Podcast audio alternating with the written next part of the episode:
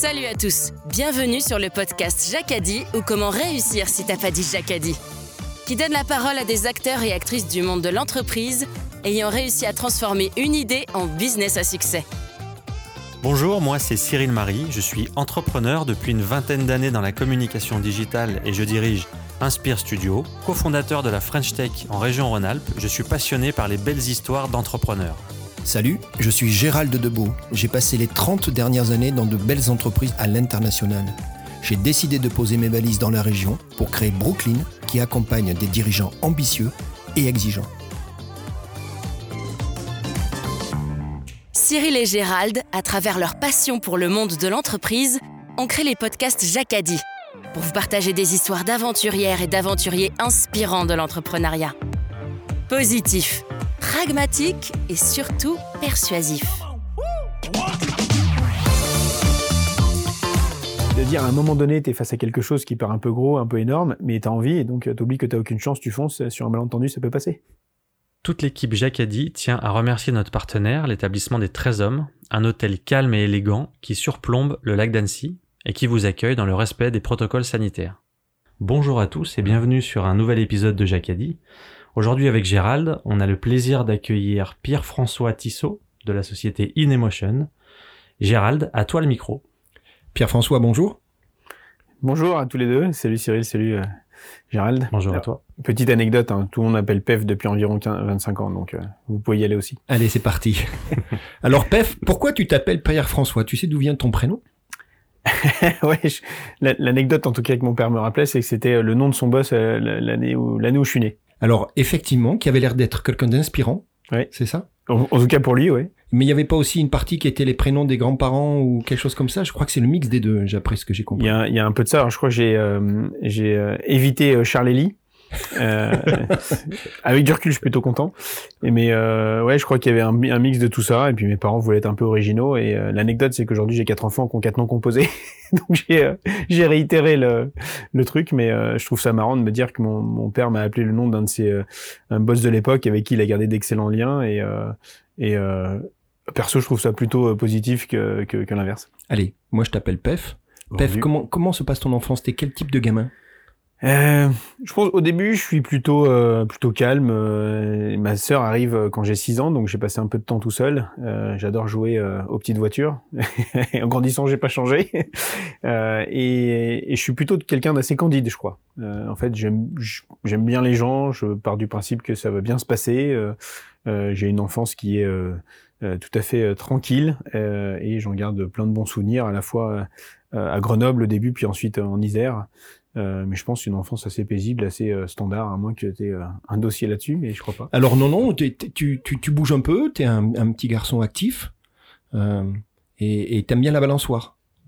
Ouais, ouais, ça c'est. Et, et alors, euh, il y a la première anecdote, c'est cette histoire de balançoire, euh, finalement, où, où toi tu fais toujours à fond, et je pense que on va en parler, c'est un peu le fil rouge de ta vie. Euh, Pef, tu fais les choses à fond, toujours, pour aller jusqu'au bout du truc. Mais visiblement, c'est déjà le cas quand t'es petit, sauf que faire de la balançoire à fond, ça peut avoir un effet euh, pervers.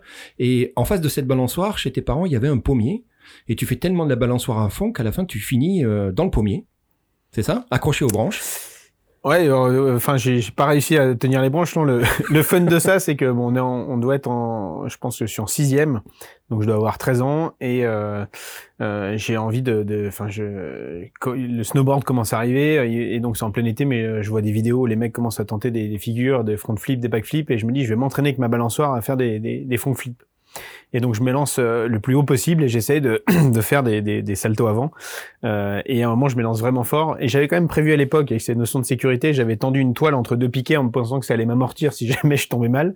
Je suis passé au-dessus de la toile, euh, j'ai fait le salto et je suis retombé sur le bras, euh, que je me suis cassé. Euh, mais sur le moment, je suis allé me mettre tranquillement dans ma chambre et je, je disais rien parce que mon père regardait Roland Garros et qu'il n'a pas envie d'être dérangé. Et c'est la première fracture en essayant de tenter, euh, tenter ce genre d'expérience à 13 ans. Ouais. Alors il y a deux choses intéressantes. La première, tu viens de dire, et tu as vu le Jacadi, c'est que déjà tu pensais à la sécurité, même si ce jour-là c'est échoué. Et la deuxième, alors c'était pas Roland Garros, mais moi je sais pourquoi ton père t'a pas amené tout de suite à l'hôpital alors que t'étais pas pas bien. C'est parce que c'était un Grand Prix de Formule 1, tu te rappelles Et qu'en fait ton père te dit OK, mais on attend la fin du Grand Prix de Formule 1 et après on ira on ira à l'hôpital. Ouais, je savais qu'il y avait un truc de sport. Mais... ok. Tu as, il y a aussi un rapport à, la mécanique, d'après ce que je comprends, parce qu'on parle, tu as accès à un quad à 8 ans, on parle d'un scooter des neiges à 10. Il y a aussi ça, en fait, qui te nourrit assez jeune. Tu es, dans, cette partie un peu mécanique. Il y a une histoire de mobilette aussi, je crois. Il y a, ah bah. Tu grandis avec ça. Ouais, c'est sûr. ça, c'est l'héritage, je pense, euh, que même de, mon père a eu de son, propre père. Euh, mon grand-père était vigneron, donc euh, mon père a conduit des tracteurs avec deux remorques de vendange quand il avait 13 ans. il est même allé passer le permis en voiture. ce qui m'a toujours fait marrer. il l'a raté la première fois, il est reparti en voiture d'ailleurs. donc il y avait un usage en fait des, des, des, véhicules et euh, euh, donc assez rapidement, enfin assez rapidement, oui, je crois 8 ans, je me, il me semblait même plus jeune. J'avais mon père avait trouvé un petit quad et puis ensuite euh, euh dans l'hiver on avait trouvé un scooter des neiges. Euh, en fait tous ces véhicules étaient destinés à un usage euh, hors route. Donc c'était vraiment loisir. Et justement sur l'anecdote de la mobilette, c'est que la mobilette pour moi c'est aussi le le, le vecteur de liberté. Euh, parce mmh, que ces engins-là, ils permettaient de se promener dans les champs, euh, parce que soit du côté de, euh, de nos racines et de la famille, donc dans, à côté de Chambéry et, et de mon grand-père vigneron, on allait souvent les week-ends là-bas. Et puis ensuite, quand à ma, mon adolescence, on vivait en Isère, dans une petite bourgade très paisible, peut-être même un peu trop quand t'es adolescent de la Tour du Pin.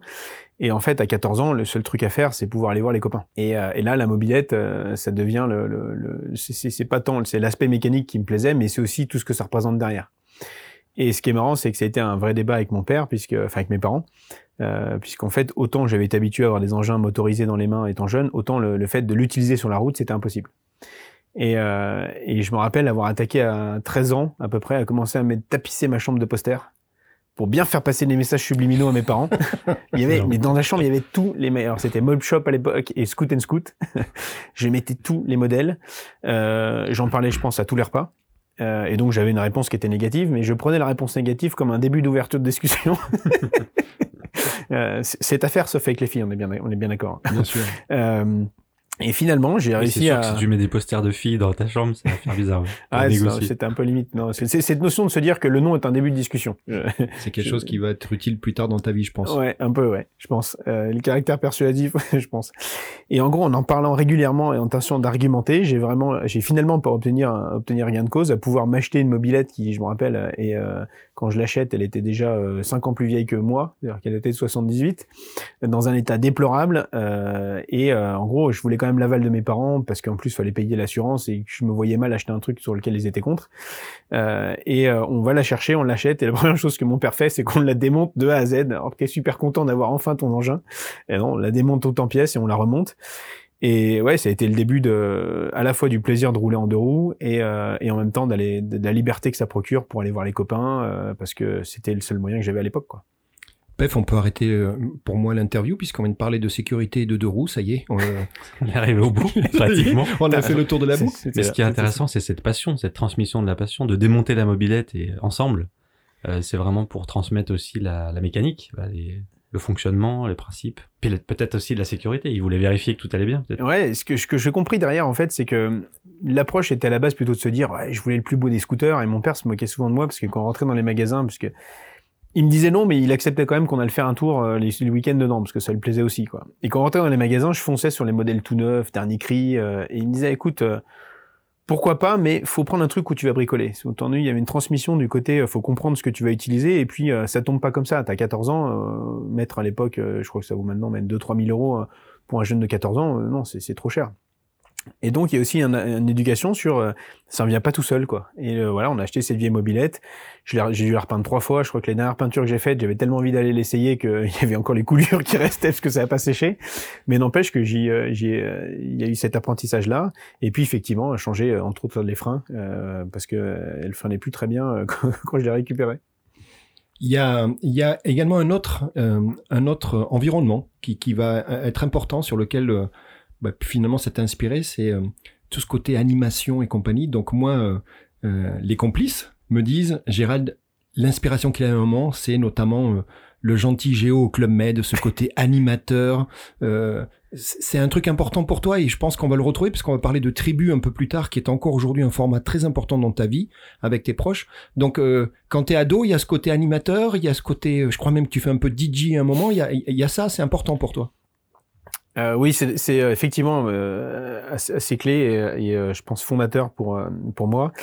Euh, au départ, ça vient de, de, du fait de prendre du plaisir avec des gens. Euh, et je, enfin, je, l'analyse comme ça a posteriori. Et euh, tu vois, ça, ça, ça, reboucle avec l'histoire de la mobilette. Euh, l'enjeu de la mobilette, c'était de retrouver les copains. Il y a effectivement le, le, le fait d'animer, de, se, de se marrer, de passer un bon moment ensemble. Euh, et euh, pour moi, de prendre, d'avoir de, cette sensation quand, quand il y a ce moment-là, de se dire d'avoir été un peu à l'origine ou d'avoir contribué à ce moment de plaisir. Et ce moment de plaisir qui s'achète pas parce que c'est des gens réunis qui se, qui se marrent tu peux créer le tu peux créer l'endroit, tu peux créer le lieu, tu peux mettre les ressources financières et autres pour mais mais tu n'empêcheras pas le fait que si tu as les bonnes personnes, si tu as réussi à les à les mettre là et que, ça se passe bien, c'est telle chimie, cette mayonnaise qui prend, c'est génial.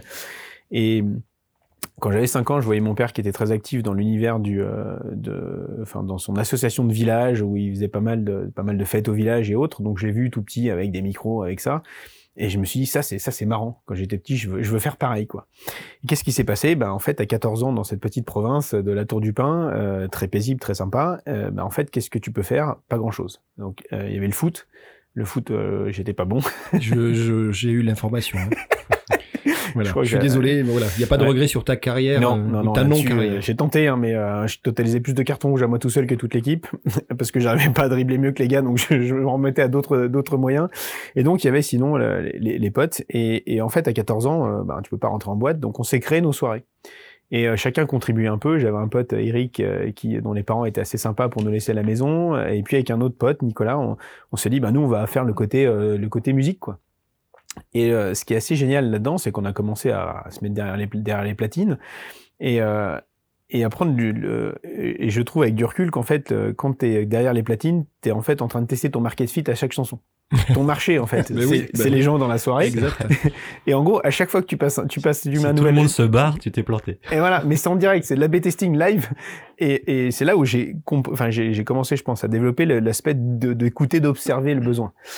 Et en fait, cette expérience de sono, elle est marrante parce qu'au départ, on, est, a fait pour les potes qu'on a commencé à s'équiper parce qu'on voulait avoir de plus en plus le meilleur matos. Euh, donc euh, on avait 14-15 ans, il fallait motiver les parents pour nous emmener à Lyon acheter euh, la dernière platine qui venait de sortir. Et on l'achetait par morceaux en fonction de ce qu'on on se faisait payer, parce qu'au départ on le faisait pour les potes, puis on a commencé à se faire payer, puis c'est arrivé jusqu'à faire des fêtes au village de 400-500 personnes, de faire l'anniversaire d'un grand-oncle d'un pote qu'on connaissait pas. Et là, qu'on arrivait à, à 16-17 ans, alors 18 parce que mon pote avait le permis et 17 parce que moi je prenais la voiture derrière, j'y viendrai, mais euh, euh, on connaissait pas les gens il fallait faire, faire en sorte qu'ils passent une bonne soirée. Et là où on n'était pas très bon en commerce, c'est qu'on vendait euh, une prestation pour une soirée et notre but c'était que ça dure le plus tard possible. Parce que quand on partait à 6 heures du matin, on se disait, ouais, les mecs en ont bien profité, quoi. Et, et, et c'était un calage à chaque scellé de se dire, tiens, c'est ces gens qu'on connaît pas. On a fait des soirées de gens qui avaient 40, 50, 60 ans. Et on essayait de mettre des disques, je me rappelle qu'il nous disait à la fin, ah, vous êtes balèzes les jeunes parce que vous mettez des musiques qui datent, euh, qui, qui, ont été, euh, qui sont lancées 20 ans avant votre naissance. Et c'était le fait de comprendre directement euh, ce qu'il faut mettre par rapport à un timing de la soirée. Est-ce que les gens sont à l'apéro, ils veulent discuter, il faut rester calme? Est-ce qu'il euh, faut commencer On avait nos, nos quelques recettes clés. Tu as des trois disques, si tu les mets et que ça ça lance pas, ben ça lancera jamais. Euh, il fallait s'aligner un peu avec euh, le fur et à mesure que, que les discussions montent, que, que les cocktails tournent, euh, et, et puis ensuite caler par rapport aux envies de chacun et faire en sorte que ben, la soirée dure et que les gens à la fin se soient vraiment vraiment pris du plaisir, quoi. et avec du recul, c'est ça. Est-ce que tu es en train de nous dire que le message que tu passes pour un futur entrepreneur, c'est pour faire son, crash test, son business plan ou, pilote, euh, il faut qu'il fasse du DJ de la sono. C'est ça que le message que j'entends? En tout cas, c'est une forme d'apprentissage d'un résultat direct sur ce que tu proposes à un marché et comment il réagit c'est assez rare que tu aies en fait un effet aussi direct. C'est-à-dire, tu mets un mauvais disque, la piste vide tout de suite. ça. Là, tu as un petit moment de solitude. en général, les gens te regardent. Tu aussi le moment où le CD, euh, à l'époque, ça, ça plantait. Hein. Tu avais le CD qui craque. Euh, quand on avait peu de matos, on avait récupéré un ampli dans une déchetterie, euh, qu'on avait changé deux, trois condensateurs. Euh, quand tu animes une, fête au village, euh, que tu es sur les coups d'11h minuit, que ça commence à chauffer, pas bon. et que tu as l'ampli qui clignote, si jamais il, il clip, quand il clip, c'est qu'en gros, il s'arrête. Là, tu as des petits moments de solitude. Et c'est live. Euh, et c'est ça, je trouve, qui était, qui était marrant dans l'apprentissage, c'est que tu, tu en direct et tu as les gens en face. Donc, il y a cette fête de tout ce qui est lié au théâtre ou aux prestations, tu es en direct. Euh, comme un restaurateur qui sert un plat, il y a la première bouchée, il voit le, il voit le, client tirer, tirer la tronche. Euh, c'est vachement formateur et ça, et t'apprend à réagir très vite pour recorriger le tir. Il y a un truc que j'aime bien également dans cette période, tu l'as dit, donc la Tour du Pain. On est dans un, dans un environnement rural où, où on y trouve euh, d'autres intérêts. Et puis, euh, il y a un truc complètement grand écart, c'est que ton père est dans une carrière internationale, dans une grande boîte, une superbe boîte d'ailleurs, internationale américaine. Donc, euh, ton père voyage beaucoup et il fait quelque chose c'est qu'il te ramène régulièrement des trucs des US, et toi, t'es es le petit mec de la petite bourgade rurale, mais tu te retrouves, et je pense notamment à des fringues, souvent à des trucs complètement décalés, voire en avance, mais incroyables. C'est toi quasiment, à la Tour du Pain, qui a introduit les fameux survêtements à, à, scratch, c'est ça que, qui venait de la NBA, des trucs comme ça? Ouais, c'était c'était marrant effectivement à l'époque, euh, pas internet, euh, pas de pas de réseaux sociaux, donc la diffusion des nouvelles, des modes et autres se faisait quand même un peu plus lentement. Et euh, mon père, je pense, pour euh, compenser un peu le côté, je suis pas là pendant une semaine ou deux. Euh, en plus, quand on l'appelait, il était grâce à, HP pour pour pas les citer, que tu connais, dans, dans, dans des coins super sympas, et il ramenait des petits trucs. Et au fur et à mesure, je lui demandais de, ouais, j'adorais le côté gadget. Donc il m'a ramené, je me rappelle les premiers ciseaux électriques J'emmenais ça en école primaire. Je coupais des trucs comme ça. C'était toi le. Euh, ensuite, j'avais des lunettes à hologramme. Euh, donc c'était Inspecteur Gadget, mon le surnom à l'époque. Euh, j'ai eu les premières iBook Pump avec le système qui les gonflait tout seul. T'avais même pas besoin d'appuyer. Alors j'étais nul au basket, mais j'avais les premières pumps. Euh, et c'était c'était pas tant le côté d'être de, de, pouvoir frimer, c'est que je trouvais ça super marrant d'avoir ce genre de, de, de, gadget. Il y avait aussi des bonbons qui étaient improbables. J'en filais à plein de potes où en gros au début ils étaient super doux, puis d'un coup t'avais une odeur euh, épicée euh, hallucinante qui s'appelait les Atomic Fireball. Et résultat, c'était toujours aussi, toujours aussi pour pour partager un peu ce truc-là. Et, euh, euh, et c'est vrai que c'est, euh, je me disais, c'est génial en fait, une, une boîte. Euh, enfin, je vivais ça comme ça, vu, vu, de, vu de mon âge. Mon père bosse dans une boîte qui, le, qui lui permet en fait de, de se marrer, de voyager, de découvrir des choses. Euh, ça a l'air génial, les grandes groupes. C'est clairement l'image que ça me donnait à cet âge-là. Quoi. Et c'est là que donc tu as découvert le métier d'influenceur en quelque sorte. j'ai jamais vu comme ça. euh, ouais, J'avoue qu'il y a certains, il y a certains trucs que j'avais sortis où c'était plutôt le métier de bon là faut pas, ouais ça c'est l'innovation qu'il fallait pas sortir. Donc il y a eu, il y a eu du bon, du pas bon. Mm. Mais par contre c'est vrai que j'ai jamais euh, le côté le ridicule ne tue pas heureusement parce que c'est vrai que ça m'a jamais empêché d'avoir des des trucs complètement improbables. Et tu sais au collège on est tous un peu habillés pareil avec les mêmes marques et moi ça me gênait pas trop sur certains trucs d'arriver avec un truc complètement décalé parce que ce que disent, alors c'est un peu pompeux, mais la, solitude des pionniers, quand t'es avant la mode, t'es tout seul. Quoi. premier mec qui s'est connecté sur Internet, il a pas trouvé grand-chose. Hein. C'est sûr. Pef, tu fais tes, tes, études, notamment ton, ton lycée. On est euh, au lycée Saint-Marc. Tu vas passer un bac. Euh, alors moi, ce que j'entends, c'est que tu es plutôt bon à l'école, et, notamment en maths. Hein, euh, on me dit même que c'est quasiment premier de la classe.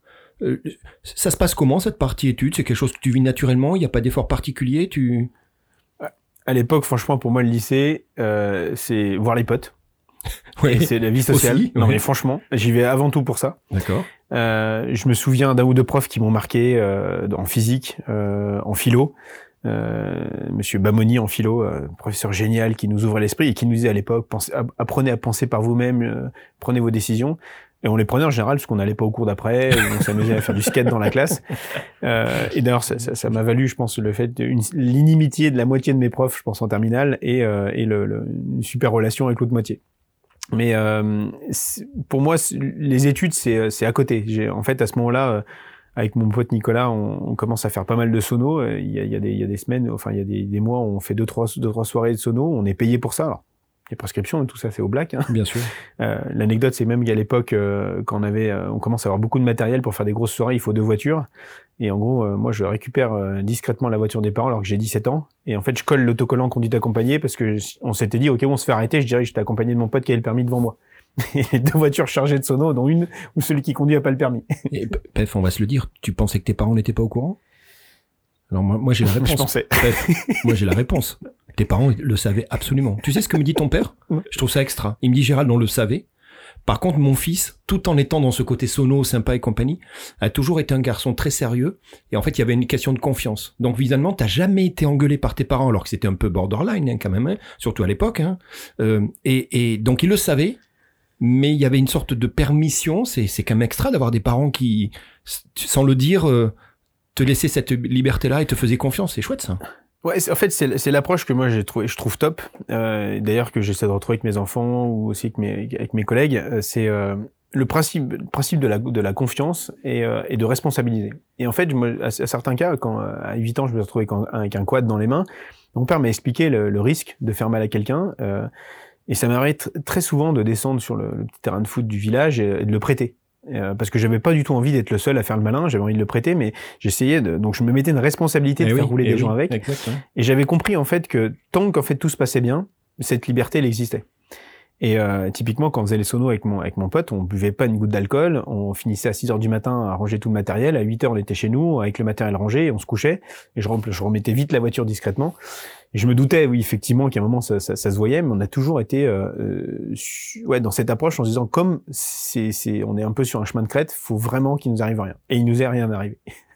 Et, c'est c'est important et, et, Il faudrait pas que euh, mes enfants écoutent ça quand même. on, on- on le coupera. Ou tu leur boucheras les oreilles, mais là, t'as pas assez de main pour boucher les oreilles de tous tes enfants. Non.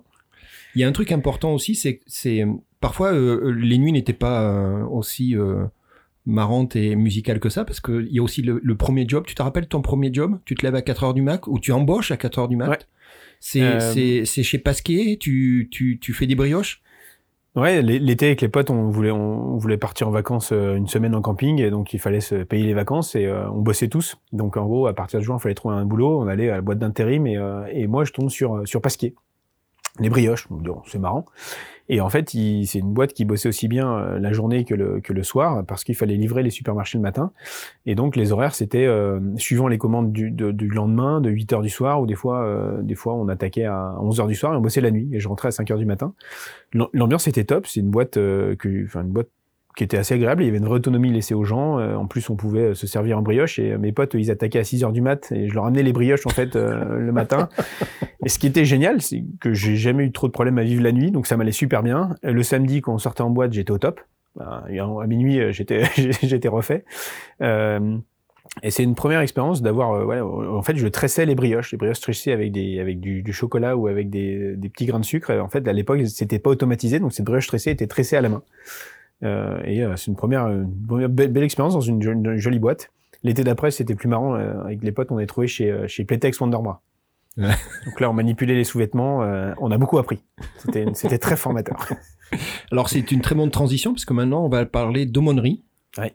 C'est une très bonne transition. Alors ça aussi c'est un, un truc qui te qui t'occupe un moment. Alors là c'est marrant parce qu'on est dans un format un peu plus euh, conventionnel, un peu plus euh, cadré, c'est ça? On parle de, de sorties, c'est quoi des une semaine ou deux, c'est des camps carrément? Alors, comme je l'ai dit tout à l'heure, on est dans un endroit où tu as deux choses à faire. Euh, le foot, je suis pas bon, Ouais. et il y a l'aumônerie. L'aumônerie, c'est quoi? C'est euh, en gros donc c'est lié à à, à- l'Église catholique qui organise pour les- les jeunes en fait des, des moments et euh, ça va passer par des journées où on se retrouve tous, puis ensuite des week-ends et puis aussi il y a des camps l'été de 15 jours. Et en gros, on se retrouve à, à y aller avec les potes et on invite même des potes qui sont complètement athées. Euh, on a un pote musulman qui vient euh, et ça devient vraiment un moment et c'est là où il y a une vraie ouverture d'esprit qu'on trouve sympa. Euh, mais par contre, c'est une organisation qui fait beaucoup confiance au, au bon Dieu, quoi. Donc euh, les, les, les moyens sont très limités. euh, on fait un camp une année où on passe 10 jours sur 15 avec des tentes qui sont dans un état déplorable, dans un champ où il pleut tous les jours. On peut plus, on peut, on fait rien. Les budgets sont très faibles. On fait que de la randonnée. Mais par contre, on a tout à construire nous-mêmes entre nous. Et l'autre truc qui est marrant, c'est qu'on est encadré par euh, un peu une vieille garde locale euh, qui, qui est un peu un peu traditionnelle, pas dans pas dans les idées, mais dans le fait de voilà d'avoir de nous créer des règles qui sont euh, très très euh, strictes, pas le droit de manger dans les tentes, pas le droit de sortir, pas le droit d'être euh, réveillé après 9 heures du soir, pas le droit d'être dans des, dans des dans des tentes mixtes. Et donc nous, le plaisir qu'on a à chaque fois, c'est de jouer avec ces règles. C'est devenu à la fin le sport national avec avec les copains. Euh, et peut-être c'est aussi ça qui, qui, qui, qui est toujours avec cette côté euh, quand je prends un nom, je, je pense c'est le début du discours. Ben là aussi, on était dans ce mode. euh, bon, ils sont pas d'accord. La question c'est pas de savoir. Donc on on n'a pas le de le faire. La question c'est comment on le fait pour qu'on comment on le fait quand même pour que ça se passe bien. Et, et deux fois ça se passe moyennement bien. Une première fois, et, c'est plutôt sympa, tu, tu, tu, tu, tu te barres la nuit pour aller acheter à manger parce que vraiment c'était un gros problème. Et la deuxième, il y a une histoire de flirt. Alors là, par contre, tu te fais choper par la, hein, par la, par la police, c'est le cas de le dire. Ouais. Et en fait, euh, bah, tes parents sont convoqués et t'es carrément euh, exclu du clan. Ouais, t'as toutes les news là. Ouais, non, euh, alors, Tu, euh, tu confirmes ou pas je, je, je Ouais, juste, on, se, euh, on se retrouve, euh, on se retrouve sur. euh, c'était les dernières années, on faisait des camps itinérants. Leur but, en fait, c'était de nous fatiguer à mort pour qu'on soit le moins créatif possible et qu'on dorme la nuit. Donc, on faisait des marches de 10, 12 heures avec des sacs à dos de 20 kilos, les tentes sur le dos, dans, dans des coins improbables. Pour revenir au même endroit presque. Ouais, ouais, souvent, ou alors, et, et puis dans des, on plantait les tentes dans les coins, avait des cailloux. Enfin, c'était à la fin, ils se disaient bon, les animateurs, dont certains étaient très sympas, mais qui étaient cadrés, il fallait quand même qu'ils aient la responsabilité de jeunes, donc bien sûr, faire attention. bien sûr. Euh, Euh, et, et, donc on se retrouve au bord d'un, au bord d'un, dans Ardèche, dans un petit torrent, et euh, on monte nos tentes, et là arrive un, camp d'Allemandes. Oh non. Et avec les potes, on se dit, waouh, génial. Un signe du destin. Et tous les soirs, le, avec le Monnerie, il fallait organiser en gros ce qu'on appelait la veillée. C'était des jeux pour que, c'était des groupes, on était des, des, camps, on était une cinquantaine, et donc par tour de rôle, on, faisait le, le, repas, la vaisselle, euh, la veillée. Et donc là, je me débrouille pour changer de, de, de tour avec d'autres. Je leur dis, les gars, la veillée, c'est moi, et on va faire une soirée. Ben oui, t'avais un peu de pratique en plus. Un petit peu avec, euh, donc j'étais avec mon pote Nicolas, et on se, et on se débrouille, et, euh, et on invite les Allemandes, et je me synchronise avec mon pote Nicolas. Je lui dis, sur ces, on était euh, 20 garçons, 15, 5 filles, pour dire un petit peu y avait une notion de, de, de marché en océan rouge, hein, plutôt. Grosse concurrence. Euh, et euh, ça, ça dansait, ça dansait avec les bras, on va dire. Et, et, je dis à mon pote euh, Nico qui était au platine, je dis euh, quand je te fais signe, tu mets le, tu mets alors à l'époque le slow qui cartonnait c'était celui de, de Top Gun. Take My Breath Away. D'accord. Si tu, tu vois lequel c'est. Incroyable. Superbe. Et euh, il le balance et là je me hop, je me cale, je précipite sur la, sur la cible de la soirée qui s'appelait, je me rappelle Tania, très sympathique. Et puis bon bah comme quand t'es adolescent quoi, tu finis au bord d'un torrent donc bah, tu vas pêcher et bon et on fait on est deux potes à faire ça et on se fait choper par par les animateurs et ils nous disent pas, on est convoqué par les parents, euh, enfin ils convoquent nos parents à l'arrivée du camp. Euh, et, euh, et, oui, c'est un peu la dernière fois où ils nous disent bon là, vous allez un peu trop loin. Nous, voulez même devenir animateur. On trouvait ça sympa. Ils nous dit mais vous imaginez si vous êtes de l'autre côté, c'est vous qui allez expliquer ça. Donc, mm. donc ouais, on, on, on s'est fait gentiment remercier.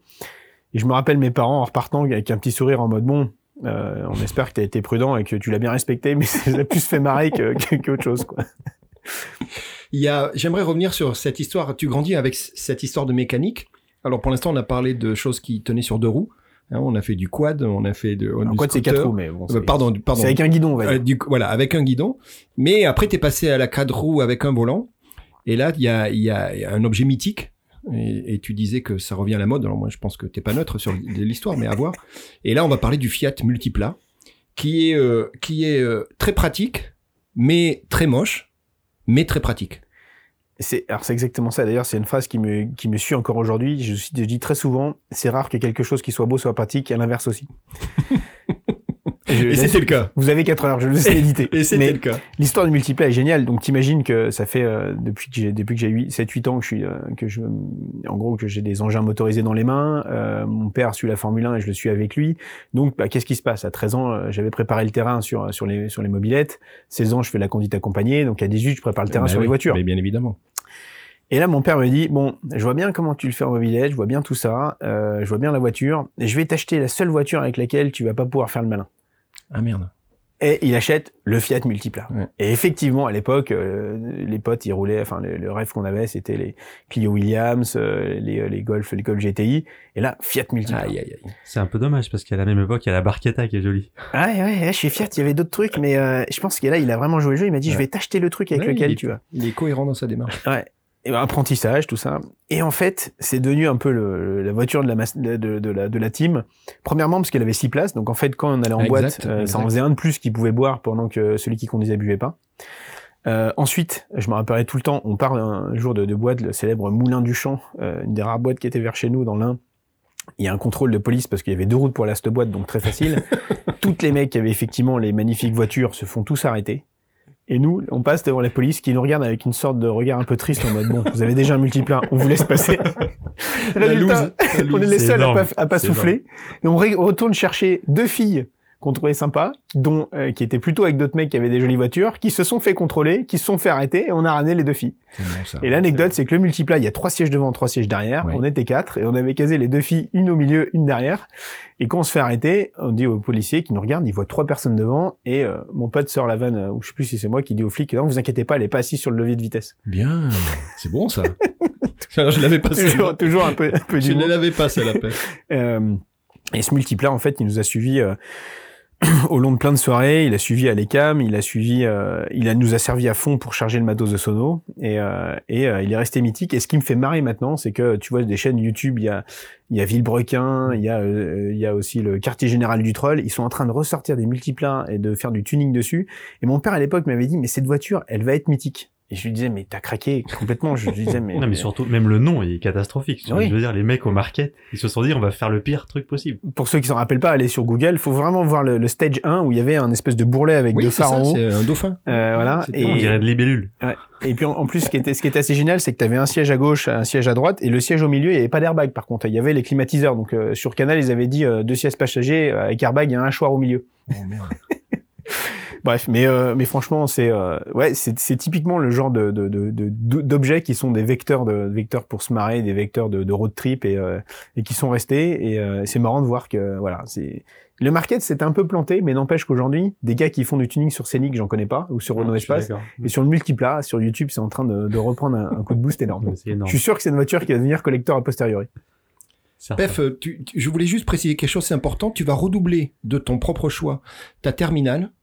Et euh, parce que, non pas que t'as pas le bac, c'est que parce que tu estimes que ton dossier n'est pas euh, suffisant, parce que toi, tu avais un objectif, c'était rentrer dans, dans une école, c'est ça En particulier, tu avais, déjà ton chemin? Oh, t'as bien packagé le truc là. Le, le- J'ai fait beaucoup d'efforts. Ouais. Le, le vrai off, c'est euh, c'est donc année de terminale, on, on, se- on passe des bons moments avec les avec les potes. Euh, je me fais pas que des amis au niveau des au niveau des profs. T'as dit moite-moite, hein T'as Euh, dit que c'est ça. 50%. Et ce qui se passe, c'est qu'en gros, ils me font un dossier où ils mettent ne se prononce pas.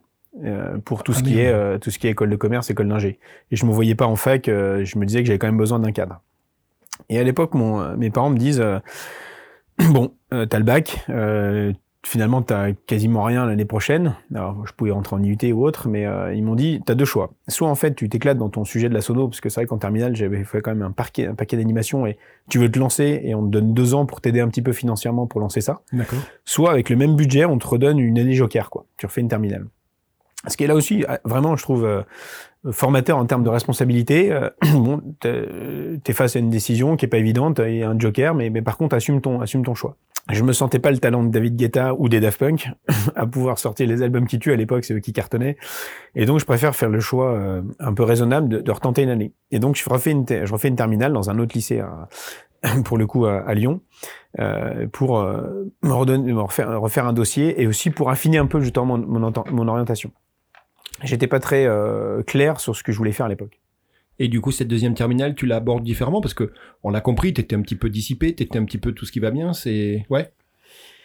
Oui, au départ, c'est clair. Tu, Tu j'arrive vas à Lyon. chercher le, le, la- le, le, le dossier euh, et tout ce qui va te permettre de rentrer. euh, dans- Ouais, il s'agit quand même de, de, de, prendre conscience pour moi de l'impact quand même fort des études. C'est-à-dire, ok, je voyais qu'en fait, j'apprenais pas des trucs qui me servaient tout de suite. Et à l'époque, je me retrouve donc, mais il y a pas beaucoup de lycées en fait qui t'acceptent quand t'as déjà un bac.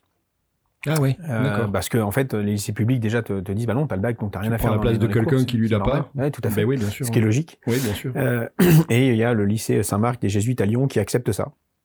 Donc je pars à Lyon, euh, je trouve un petit appart d'étudiant alors que je suis en terminale, donc c'est marrant, je suis un peu en oui, décalage. t'es en décalage. ouais. et, et j'arrive dans, dans un uni- dans un univers, dans des groupes où là j'ai plus aucun plus aucun pote, euh, tu repars d'une personnalité à zéro. Et d'ailleurs c'est là où en fait où, euh, où un des, des membres de la classe, c'est lui qui m'a donné ce nom de PEF qui est- que j'ai gardé depuis, qui est Edouard, euh, qui est un pote avec qui on a encore de, de super liens. Et ce qui est marrant, c'est que les premières, les premiers mois, je travaille bien, les notes sont bonnes, je dois être premier ou deuxième de la classe, c'est normal. hein. Enfin, je veux dire, j'ai déjà vu les, les cours. Euh, et j'en profite pour réfléchir un peu sur mon projet professionnel. Euh, et euh, je lis notamment 99 francs de Bec BD. Oui, exact. Ouais.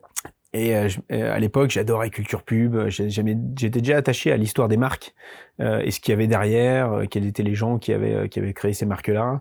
Je me, je me disais toujours, en étant plus jeune, euh, mais c'est qui qui a un peu comme c'est qui qui est le plus fort dans la cité, la cité de la peur, l'hippopotame ou l'éléphant? Moi, c'était c'est qui qui est le plus fort? C'est Bill Gates ou c'est Bush quoi C'est le président des États-Unis ou c'est celui qui a la plus grosse boîte euh, Et donc, ça, cette, partie un peu histoire de marque, histoire d'entreprise me passionnait. Donc, je lis 99 francs et je me dis, waouh, l'envers du décor euh, drogue, coke, euh, euh, milieu un peu un peu puant comme le décrit Beck BD dans son bouquin. Je pense qu'en plus il n'y a pas que du faux dans ce- Mm. quand, quand il, quand il le dit. Je me dis ça, à titre perso, je me ressens, je me je me vois pas là-dedans à 18 ans. Et euh, c'est ça qui fait que euh, sur cette année de terminale à Lyon, euh, je, je m'oriente plus vers des vers une, une formation euh, plus plus en, en phase avec ce que je connais, avec ce, ce d'où vi- d'où viennent mes, mes parents, mes, mes oncles, qui est, qui est, qui est les CAM de Lyon, quoi.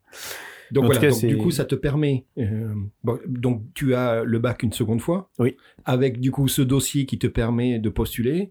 Et là, on, on rentre dans une période qui va également être importante. euh, c'est c'est les CAM, cette école catholique d'arts et métiers de Lyon. Euh, où euh, tu es euh, avec euh, un diplôme d'ingénieur. Tu vas y passer 6 ans, 6 ou 7 ans, 6 ans. 6 ans, je gagne une année de plus, ouais. J'y étais bien. On va en parler. Et là, il se passe un Jacques incroyable. Ouais. Incroyable. Tu vas rencontrer quelqu'un qui va devenir quelqu'un d'important, c'est c'est ton pote et qui est encore aujourd'hui. Et la raison pour laquelle vous vous rencontrez, alors ça c'est Jacques Eddy, c'est tout simplement parce qu'à l'époque il y avait des groupes et les groupes étaient par ordre alphabétique. Et la raison pour laquelle vous allez vous retrouver ensemble, c'est parce que tous les deux vous avez un nom de famille qui commence par un T. Exactement. Rémi c'est Thomas C'est et lui c'est Tissot. Et donc vous vous retrouvez dans un groupe et il se passe quelque chose dès le départ et ça c'est une amitié qui dure encore aujourd'hui et d'ailleurs qui va qui va qui va qui va nourrir euh, Ah, le projet bien sûr. professionnel. C'est des bonnes années ça aussi encore hein. C'est super années. Il y a, il y, a, il y a un premier Jacadi avant celui-là que je trouve mythique. Euh, Dis-nous. euh, donc je suis en terminale, j'ai mes dossiers sont pris et donc tu as les portes ouvertes des écoles pour les visiter. Et euh, je me rappelle toujours, euh, porte ouverte de l'ECAM, c'est un samedi, euh, on se rend sur le campus et là j'ai un, un- une révélation. Je vois euh, cinq mecs euh, qui ont des chemises rouges avec leur nom écrit dans le dos, le nom de l'école, sur, debout sur des tables et qui, euh, expliquent un peu la vie de l'école. Et c'est le, c'est le BDE en fait. Je découvre, euh, je le bureau des élèves et j'ai un flash, j'ai un coup de foot et je me dis je veux être ça. Je ne dis pas mon père, bien sûr. Je dis, ouais, dans les camps, ça a l'air super bien. Mais c'est clair qu'en fait, de toutes les écoles que j'ai vues, j'ai dit, en fait, je veux être ça, moi. Je veux rentrer. Ouais, en vrai, je vais faire maths sup, mais je veux être ça. Et, et d'ailleurs tu en deviens le président du BDE. Et l'année d'après, je rentre à l'ECAM. Et, et Rémi le trésorier. Exactement. Et C'est donc, bon, tu vois, tu vois l'anecdote. Euh, je, donc je rentre à l'ECAM en sup, euh, je fais mon année scolaire euh, et, euh, et je, dès, que- dès que la campagne des BDE est lancée, euh, je me mets dedans. Alors j'ai la chance d'avoir accès à ma sono, que j'ai l'habitude, j'ai la chance d'avoir déjà fait un an à Lyon en tant que pseudo Et- et étudiant. Est-ce qu'il y avait un aumônier aussi qui vous surveillait Non, non pas De- plus là. Il y avait plus d'aumônier là, pour vous Non, surveiller. il a non, non, les cams, le, le, le, le- il y avait, il y a plus de pères à cette époque quand même. Euh, et, euh, et on fait, on fait une campagne euh, qui, car, qui cartonne. Je crois que je suis élu avec 75% des voix. Et puis, on était une liste de 7 personnes, il y en a 5 qui sont élus. Et dans la liste, il y a Rémi. Et donc euh, Rémi, euh, euh, comment on se rend compte, comme tu l'as très bien décrit, les TP de productique sont faits par ordre alphabétique et on se retrouve en binôme sur de l'automatique et en productique à trois d'ailleurs avec une troisième personne qui est Alice Vimal qui est devenue sa femme. Donc t'imagines, t'imagines l'impact, t'imagines Tu l'impact. te rends compte de quoi tient la vie De d'alphabet. l'alphabet, ouais. Tu te retrouves en fait en septembre euh, à la rentrée en face du- d'un- d'un- d'une machine de tournage et de fraisage à devoir commencer à usiner des pièces. T'es trois, tu, tu te connais pas et en gros tu te aperçois qu'en fait ce binôme-là, enfin ce trinôme-là est devenu d'un côté euh, mari et femme avec deux enfants et de l'autre côté euh, deux des trois associés d'Inemotion. Alors ça, il y a, y a un petit souci au départ, hein, côté trésorerie et gestion du budget, parce que sur cette année-là, il y a un petit problème. C'est pas très grave, mais visiblement vous consommez un peu trop ou il y a un malentendu. Enfin, j'ai pas réussi à savoir euh, le vrai du faux, mais il se passe quelque chose, c'est que finalement à un moment, vous arrivez en fin de, de saison, il y a un trou dans la caisse, euh, pas, pas, pas rien d'ailleurs, puisqu'on parle de 50% du budget. Et là, du coup, vous réagissez, euh, bah, je trouve ça avec panache. C'est que d'abord, vous multipliez les soirées pour récupérer de l'argent. Cet argent, vous allez le récupérer, vous allez euh, renflouer la caisse, et je pense que c'était en plus, c'est important, c'était acheté pour acheter des livres d'anglais, je crois. C'est Ouais. ça l'histoire? Exactement. En plus, quand tu sais ce que sont devenus ceux qui ont fait ces erreurs-là, c'est Rémi et moi, c'est pas mal. Euh, on passe une année, euh, donc on, on devient président, président, je suis un président de BDE, Rémi était en trésorier, et puis on a quelques potes, euh, Émile, Alice, Camille, qui sont dans, qui sont dans l'équipe. Et on, à l'époque, enfin, ce qu'on vit en tant que, que membre du bureau des élèves, c'est euh, c'est une forme d'entrepreneuriat où ton but là aussi, je reviens à cette notion de soirée, c'est que les gens passent un super moment. Bien Tes sûr. clients, c'était c'est tes potes. Euh, personne n'attend que ça se fasse en fait. Donc tu peux faire que du bonus. Si, tu- si ça se passe, une soirée se passe pas très bien, c'est pas dramatique. Euh, et par contre, on a une liberté totale. Alors l'éco- l'école nous, nous cadre, nous donne un certain cadre, mais en fait ils, ils savent, les, les directeurs de l'école à l'époque savent quand même l'importance que ça a en termes de ciment pour les pour les promos, pour l'état d'esprit de l'école. Et c'est une- je trouve une des super belles valeurs de l'ECAM. Euh, c'est cet état, cet état d'esprit qui est en toile de fond, et ils savent l'importance que ça a au début. Euh, donc c'est quand même un rôle assez important. On organise pas mal d'événements, des week-ends de ski. Et à l'époque avec Rémi, on, on commence à avoir un niveau de, de connaissances mutuelles. On passe énormément de temps ensemble, où en gros on, fait beaucoup de choses tous les deux. Euh, et, euh, et quand on a des bonnes idées, on, y va. Donc on se dit ah tiens, on fait le week-end de ski, on va emmener 200 personnes au ski. Il faut ah tiens si on leur mettait tous le même bonnet, bon on fait des bonnets. Euh, tiens si on fait une course de ski, bon on fait une course de ski. Et on- on- on consomme un peu le budget. Rémi est trésorier, moi je lui fais une totale confiance. Après il a fait 7 ans de banque d'affaires, donc comme quoi c'était formateur. Il va falloir qu'on invite Rémi, je crois. Il y a, il a aussi des dossiers, visiblement. Euh, et, euh, et en fait, ce qui s'était passé, c'est que la prof d'anglais à l'époque, pour des raisons de, de, de gestion, euh, nous faisait acheter les livres d'anglais avec, un, avec des chèques à titre unique. Et elle nous disait, ben, je vous laisse une petite marge pour le VDE, mais vous vous, vous débrouillez à gérer tous les chèques des, des, 100, des 110 élèves et vous m'en donnez qu'un seul. Et en gros, ce chèque de qu'un seul, on lui donne, et en fait, il est débité euh, six mois plus tard, et on l'a complètement zappé. Et quand il est débité, on se dit, waouh, nous, on pensait qu'on était bien, et en fait, on n'est pas du tout bien. Aïe. Et c'est là où effectivement on multiplie les soirées.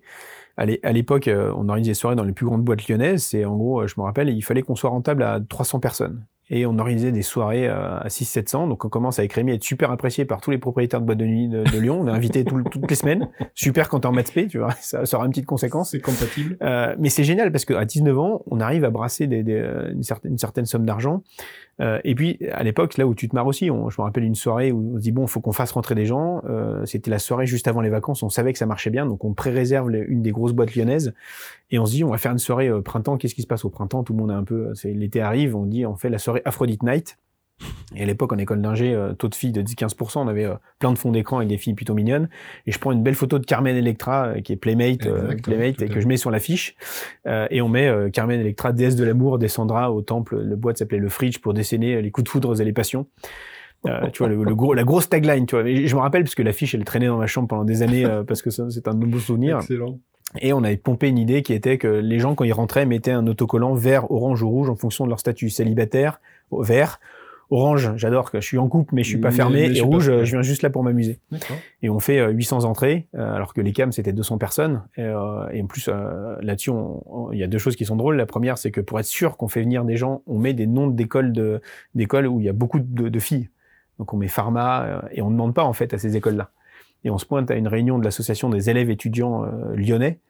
Et je me fais choper par le président Pharma qui me dit Comment ça, t'as mis le nom sur la fiche euh, Tu m'as pas demandé, on a une autre soirée en même temps, vous êtes en train de nous vider de tous nos élèves de, pour votre soirée. Et moi, je me démonte pas, comme j'ai un pote en, en médecine, je lui dis Ouais, mais c'est l'autre fac de Lyon, parce que je savais qu'à Lyon, il y avait trois facs de médecine. Puis il dit, non, mais Pharma, il y en a qu'une à Lyon. Donc bon, là, j'ai- perdu mon, mon argumentaire. Et le deuxième truc marrant, c'est qu'on s'est pointé à la boîte euh, avec l'affiche et le boss de la, de la boîte me dit Mais vous avez mis Carmen Electra, vous avez pas les droits, les mecs. Euh, dit non. Il dit bon bah moi je mets je, je- vous me faites signer un papier comme quoi si Une jamais euh, il y a son agent qui vous attaque pour Mm. l'utilisation de son image on a signé bien sûr Carmen Electra nous a pas faire, attaqué. ouais. Moi je l'avais dit en rigolant qu'au pire c'est nous attaque ce serait l'occasion de la rencontrer ce serait juste Du coup, elle génial. sera là, du coup. Et donc, en faisant ces soirées, on a réussi à renflouer, même à, remettre un peu plus d'argent dans les, dans les caisses, euh, tout en, tout en s'amusant. Et euh, c'était une, une bonne leçon, même si ça a été euh, quelques moments où on a transpiré un peu.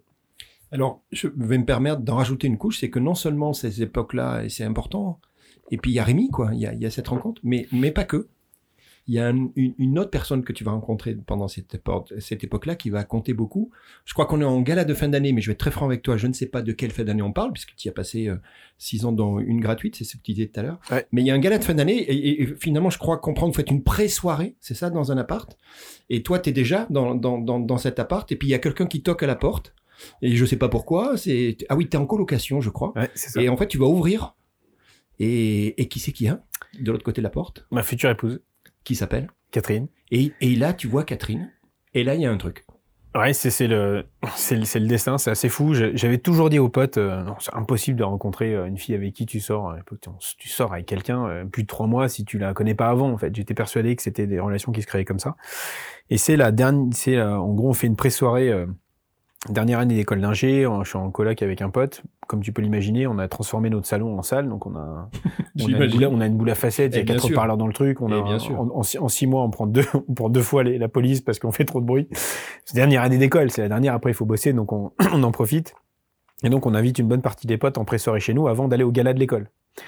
Et, euh, et en gros, euh, un pote d'un, d'un- d'un- de, de mon coloc euh, dit euh, Attends, je vais faire venir ma copine avec ses copines à elle, euh, parce que c'était, euh, c'était une école de, de, d'enseignantes Et oui. future maîtresse. Alors, on se dit, oh, Ça, c'est future bon, maîtresse, c'est pas mal.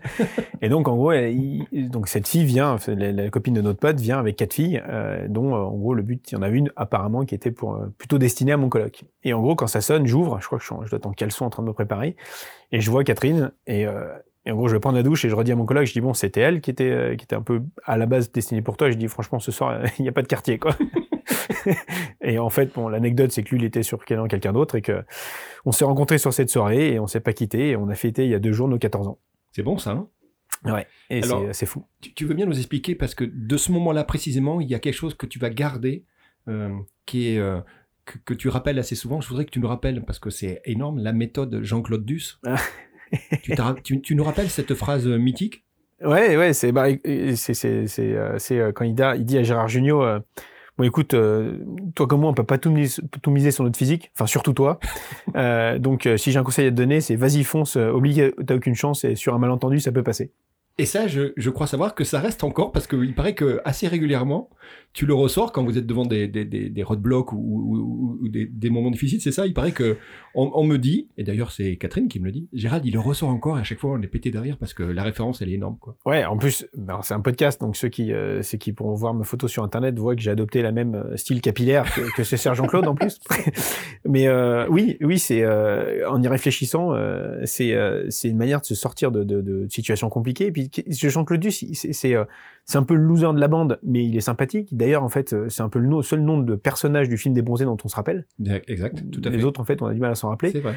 Dans le troisième épisode, le troisième volet, c'est celui qui s'en sort bien, en fait, mine de rien, parce qu'il a rien lâché. Et puis c'est quelqu'un qui a l'affût d'opportunités, et puis qui en fait, il, il se dit, euh, bah, il pousse ses chances en fait. Il pousse ses chances, euh, plus ou moins maladroitement. C'est jamais trop méchant, et, et, euh, je trouve ça, je trouve ça à la fois tendrissant et en même temps, je trouve ça le, motivant. Donc ouais, la, la méthode Jean-Claude Duss, je crois que c'est une de mes signatures de, de hashtag de, de Twitter, de Jean- la JC Duss méthode. Euh, ça caractérise un peu euh, l'approche, quoi. Alors, PEF, euh, 2007 à 2009, est-ce que tu peux nous parler de l'école de management de Lyon? Ouais, je suis diplômé de, de l'ECAM et je m'aperçois à travers les différents stages que j'ai qu'une partie de l'équation quand je suis en entreprise et mon envie c'est d'essayer de la comprendre dans son intégralité. Et euh, je me dis, je vais aller faire euh, une année en master spécialisé à l'EM Lyon. En plus, ils ont une formule d'entrepreneuriat. À la base, c'est pas forcément pour créer une boîte, c'est plus pour. Je me dis, l'entrepreneuriat, ça va être le truc le plus large. Et donc, je passe un an, euh, une petite année à l'EM Lyon pour euh, pour bosser, pour découvrir tous les autres rouages, je dirais, de- de- du monde de l'entreprise. Pendant cette période, tu, on va voyager un peu. Tiens, tu veux bien? Allez. Moi, Allez, on y va. Première, première euh, voyage, tu as, aimes bien le camping-car. Et à un moment, tu fais un road trip, vous partez à plusieurs et vous allez en Croatie.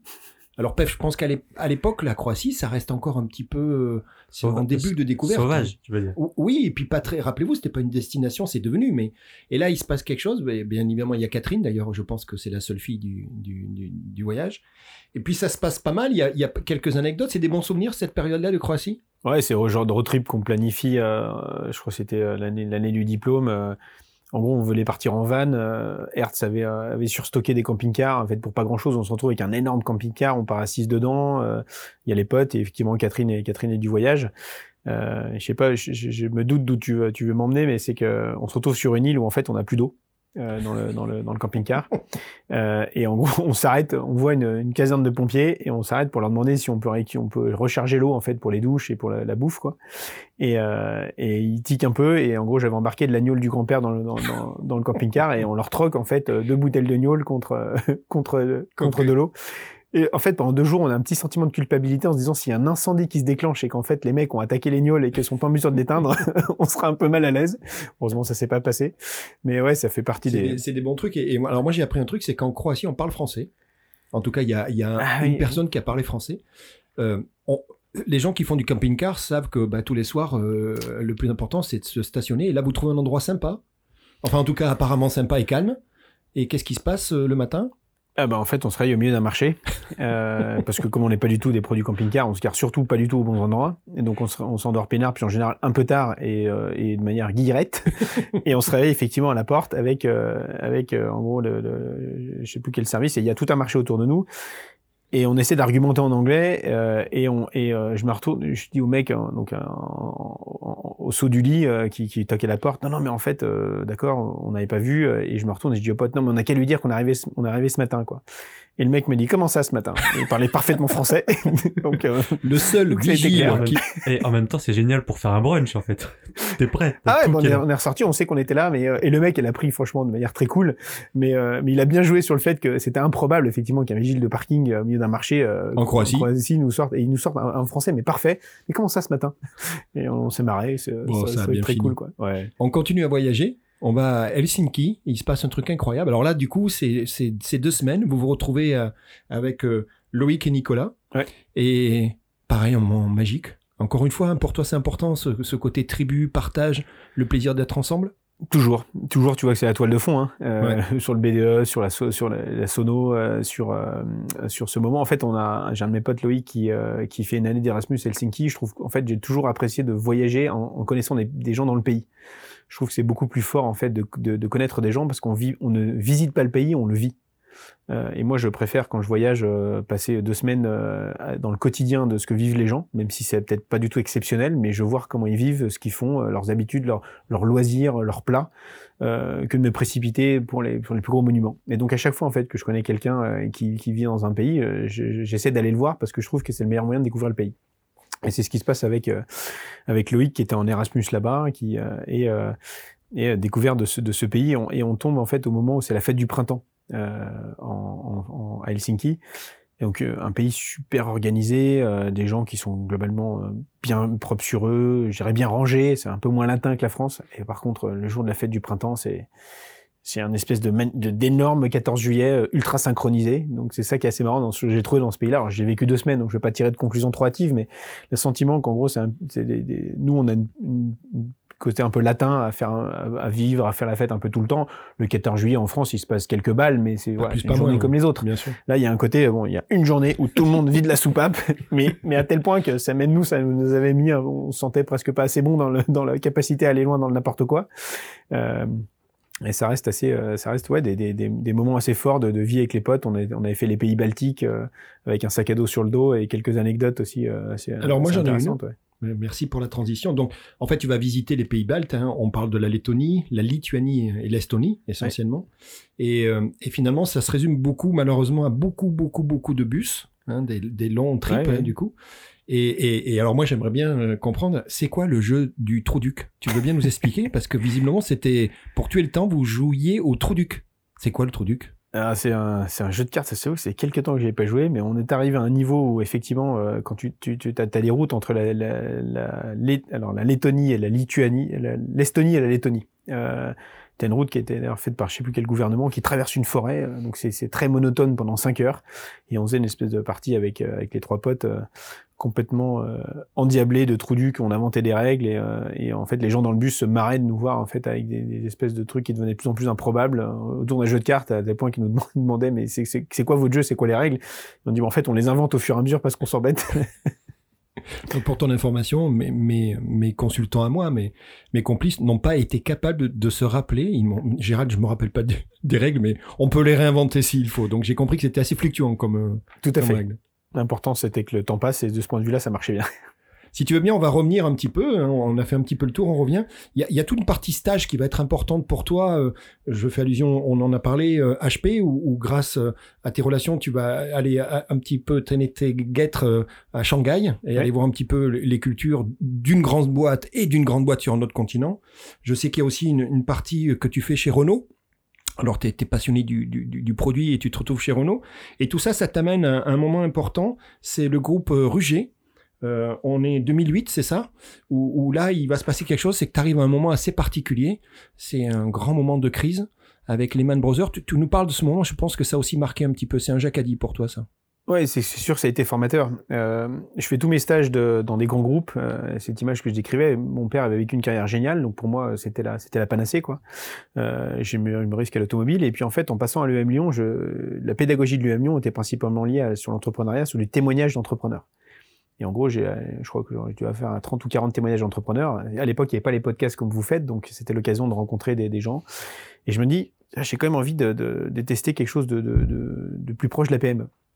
Et dans la promo, il y a Emeric, euh, dont, le, dont le père est un ECAM, et qui a ce, ce groupe Ruget, qui faisait à l'époque 130, 160, 130 ou 160 millions d'euros de chiffre d'affaires, et qui voulait se développer à l'international, notamment en Chine. Et moi, j'avais adoré mon expérience en Chine, euh, et donc je rentre dans, dans, dans, cette boîte, et on développe tout un, tout un projet, en fait, avec la direction générale pour euh, livrer des services à des grands groupes euh, qui étaient clients de la, de, la, de la PME en Europe, en Asie.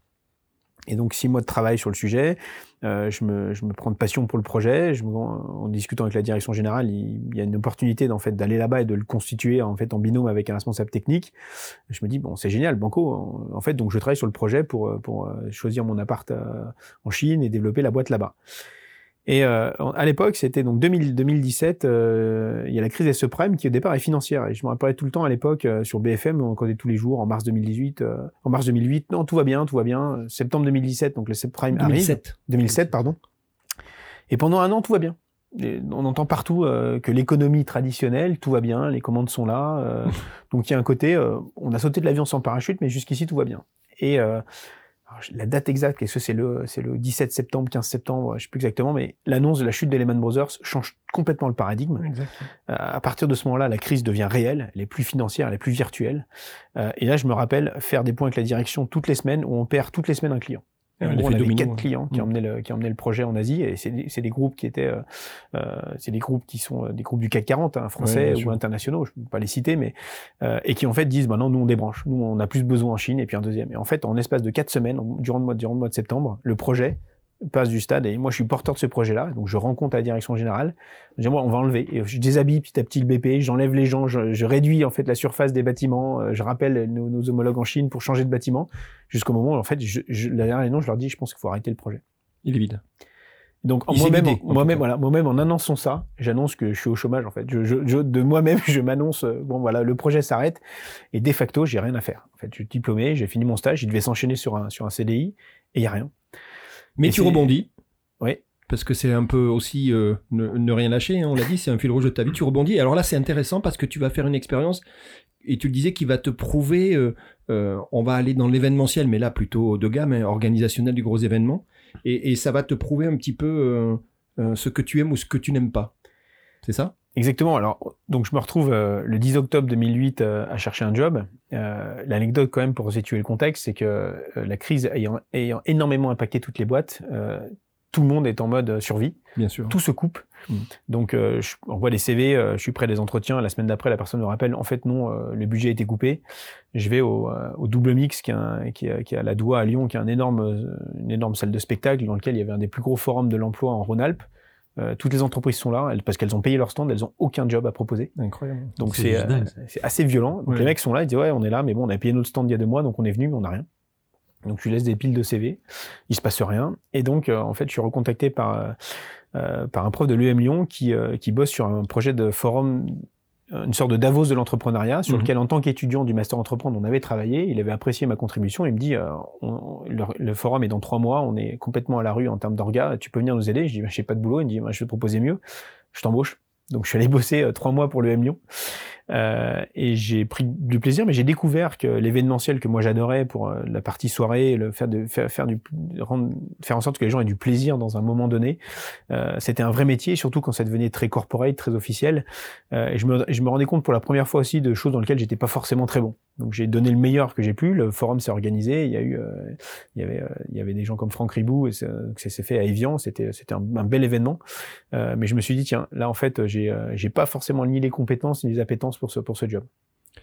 Et encore une fois, ben ça, ça, ça fait partie de ton jacadi, c'est ce qu'on disait, hein, c'est, tu vas engranger ces expériences, mais très rapidement, tu vas aussi rebondir. Là, on est en janvier 2009, et en fait, tu vas, tu vas aller là dans un, dans un milieu, euh, c'est le milieu de la fibre de verre et du béton, et là, c'est une expérience, j'aimerais bien que tu, tu m'en parles, c'est, on est chez Owens Corning, c'est Tout ça à fait. Un groupe américain qui fait euh, 6, mi- 6 milliards de dollars de chiffre d'affaires, euh, qui est dans le Fortune 500, euh, qui vient de racheter en fait son plus gros concurrent français. Euh, et donc j'arrive en fait juste après la fusion, et, euh, et c'est un pote de l'ECAM qui en fait qui, euh, qui me qui me met sur le sur le job. Et je parle pas espagnol à l'époque, et le deal en fait que je passe avec le mec qui me recrute, c'est euh, je lui dis je parle pas la- je parle pas la langue, mais si vous m'envoyez dans le pays, donnez-moi deux mois et je tente quoi. et, euh, et c'est ce qui s'est passé. Donc c'est parti- Jacadis. C'est du Jean-Claude Duss. hein. Du c'est un peu, c'est un peu ça, ouais. Euh, je suis parti dans le pays. Euh, Pour vous situer le contexte, euh, pour ceux qui se rappellent un peu, l'Espagne est euh, très très durement touchée par la crise, puisqu'en fait l'Espagne vit beaucoup de la construction et du tourisme. Euh, pour donner un, un chiffre, je trouvais qui était marquant, c'est qu'en 2007, euh, en Espagne, s'est écoulé plus de béton qu'en France, en Italie, en Allemagne réunis. Et euh, 2000, 2009, donc euh, quand je démarre mon boulot, c'est la catastrophe, la Bérésina. Les, les camions de béton en fait sont revendus en France. euh, et moi, je, je, je vis mes premières, mes premiers mois de boulot. où Je vois des gens, euh, j'ai un- j'ai un suicide, j'ai une crise cardiaque dans les clients en fait, Hmm. les clients avec qui je bosse. Et, et pour essayer de, de reprendre le marché, en fait, euh, je suis censé être en transition avec quelqu'un qui euh, qui va prendre sa retraite. et quand le rachat se fait par les Américains, euh, ils aiment pas trop la méthode de, de, de, l'espagnol, qui est un mec qui était haut en couleur, assez espagnol quoi. À qui une fois je me rappelle, je lui dis, euh, j'aimerais bien aller voir un match du un match du Real. c'est quoi, c'est quand est-ce qu'il y a un bon match? Il me dit, bah c'est samedi. Je lui dis, mais pourquoi? Il me dit, tous les matchs du Real sont des grands matchs. C'était vrai. Un puriste, un génial. Et donc, en gros, quand il a compris qu'il y avait des nouvelles règles avec les Américains, il est arrivé, il a posé son BlackBerry. À l'époque, c'était les téléphones à la mode. Son BlackBerry, son PC, il a dit, en fait, moi, j'arrête. Son badge. Euh, voilà, c'est ça. Donc, en gros, je dois avoir six mois de transition, j'ai eu deux semaines. Et mes premiers rendez-vous clients, en fait, j'ai pris une preuve d'espagnol, j'ai appris que le langage du béton. Donc, je savais pas commander à manger en espagnol. Tout le vocabulaire dire bonjour, professionnel. Mais par contre, je savais dire euh, mm. hormigone, fibre de vidrio et, tout ça. Et d'ailleurs, ce premier client qui m'a reçu, ça a été mythique. Je prends un rendez-vous parce que je parlais vraiment très très mal espagnol. Et depuis, on a, on a gardé des liens. C'est vrai. Ouais. Et, euh, et ce qui a été, ce qui a été formateur, c'est premièrement boîte américaine euh, qui laisse une vraie autonomie. Euh, et ça, j'ai adoré. C'est des boîtes qui, en gros, définissent euh, une façon de conduire des affaires, dans lequel ça, c'est les règles dans lesquelles il faut, il faut agir. Ensuite, il y a des objectifs et des ressources, et après, tu es libre. Hmm. C'est souvent le cas hein, dans, dans, les boîtes américaines. J'ai trouvé ça super, j'ai adoré. Hmm. Euh, le fait qu'on te dise, euh, tu es intrapreneur. Et moi, en plus, j'arrivais sur une petite business unit euh, de, cette boîte où on est, quand je suis arrivé, ils étaient 5-6. Et en gros, les Américains avaient dit, bon, on a racheté euh, le package. Euh, le core business de la boîte, on le sait, c'était le, composite classique, c'est là où bossait mon pote. Et il y a ce truc-là de fibre dans le béton. En gros, on lui donne 3 ans pour, pour, pour, se développer, sinon on vendra, quoi. Parce que c'était pas dans le core business. Donc il y avait ce côté un peu challenge que j'ai trouvé top. Et L'autonomie, euh, très, très bien. Business très compliqué et concurrentiel. Résultat, la plupart des managers de cette boîte étaient, étaient des gens vraiment de talent. Euh, et c'est ce que je trouve intéressant, c'est que finalement, c'est des business qu'on connaît pas du tout, euh, qui sont très peu publics. Exactement. Euh, mais quand il y a une vraie tension concurrentielle, pour que ces boîtes-là, elles soient rentables, il faut avoir une excellence dans tous les services de la boîte euh, qui, qui, qui, qui, euh, qui, sont vraiment intéressants, qui sont vraiment formateurs en fait. Et j'ai presque envie de dire, euh, c'est plus facile en fait d'être un bon manager chez Google que qu'aujourd'hui que, chez Renault. Euh, et euh, quelqu'un qui a d'excellents résultats aujourd'hui dans un marché qui est tendu, dans une boîte qui a pas les meilleurs produits, ben, il est aussi, je dirais, euh, tout à fait, tout à fait intéressant. Et ce qui, m'a plu en fait dans cette expérience, c'est que il a fallu comprendre en fait les besoins du marché. et on avait la puissance d'un grand groupe en termes de R&D, mine de rien. donc le côté intrapreneur, c'est quand même ça, c'est que je suis rattaché à un grand groupe, donc j'ai une carte de visite, donc on est quand même un peu coûté. Donc il y a toute une structure autour de RH, de consultants, d'assistants qui aident. Mais par contre, les clients ne nous attendaient pas du tout. Et donc, il a fallu, à, à ce côté pied dans la porte, à rentrer euh, chez les grands cimentiers, parce que, alors qu'Owens Corning, dans son domaine, est très, très connu, dans ce domaine-là, il n'était pas du tout connu. Et, donc, il a fallu. C'est ce que tu as fait. Voilà. Mais il y avait cette logique de R&D, d'innovation, avec de la, de, de, la méfiance, en fait, du marché sur le produit ou... Ben pour te dire, en fait. Ou, de la non-utilisation, carrément. Ils ne s'en servaient pas. Le but de cette technologie, c'était de, de supprimer les treillis d'acier, ces espèces de, de, barres en acier qu'on met dans les sols en béton avec de la fibre. Hmm. Donc, c'est quand même assez révolutionnaire. Hmm, hmm. Et, euh, et sur un marché très conservateur. Je, me hmm. suis entendu par un paquet de mecs euh, qui, de, de, de maçons qui m'ont dit mais euh, j'ai toujours fait comme ça, ça marche. Hmm.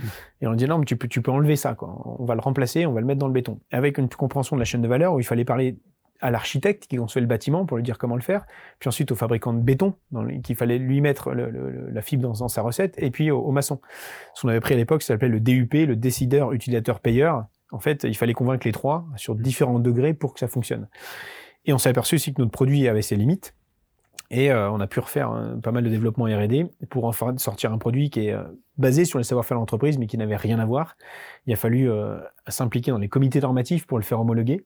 Et c'est plein en fait d'enseignements que j'ai vachement pu réutiliser euh, a posteriori chez euh, chez, chez Inemotion, euh, parce que pas attendu, parce que s'appuyer sur sur une compréhension du marché pour ensuite nourrir les équipes R&D pour développer un produit qui corresponde aux features qui était attendu, et ensuite comprendre l'ensemble de la chaîne de valeur pour s'intégrer correctement. Et, et en fait, on vendait oui des sacs de fibres de verre, mais ce qu'on vendait aux maçons c'était un gain de temps par exemple. Ce qu'on vendait à l'architecte c'était un bâtiment plus léger sur le stade de Lyon, il y a un stade de Lyon qui est fait comme ça, qui est complètement conçu en béton. Euh, Alors il était fait après, mais moi, je, nous, celui qu'on avait fait, c'était le stade de la Coupe du Monde d'Afrique du Sud, qui était fait, qui était fait en fibre de verre comme ça. Il y a, il y a beaucoup de bâtiments au Moyen-Orient qui, qui, sont faits comme ça, euh, avec ce qu'on appelle les, c'est les bétons de performance. C'est beaucoup plus léger. Ouais. ouais et ça permet de faire des formes, ça permet de faire des formes uniques. Et ce qui est marrant, c'est que le béton, vu de l'extérieur, peut paraître un métier un peu rébarbatif. Et en fait, j'ai connu des gens passionnés. Euh, dans la région, on a Vika, qui est un, un gros cimentier bétonnier français, qui est basé à l'île Nabo et qui vient de Grenoble. Et euh, les mecs de chez Vika, ils disent qu'ils ont du béton qui leur coule dans les veines. Et ce qui est beau dans ce métier, c'est que c'est un métier qui est très concret et quand on construit un bâtiment, il reste. Donc moi d'avoir participé en, une, toute, petite euh, dose euh, sur des, chantiers comme, des stades, aussi la Sagrada Familia à Barcelone, il y a des éléments qui sont tellement fins qui sont faits avec ces produits-là. Euh, je trouvais que ça avait un côté passionnant et cette passion, elle, va se retrouver, elle elle est, clé en fait dans le fait de se donner à 110% sur un projet ou sur un produit. Quoi je sais que tu passes beaucoup d'énergie, on le voit, hein, même quand on parle aujourd'hui, donc la radio le voit pas, mais tu parles avec les mains, ce qui est toujours un, exemple important.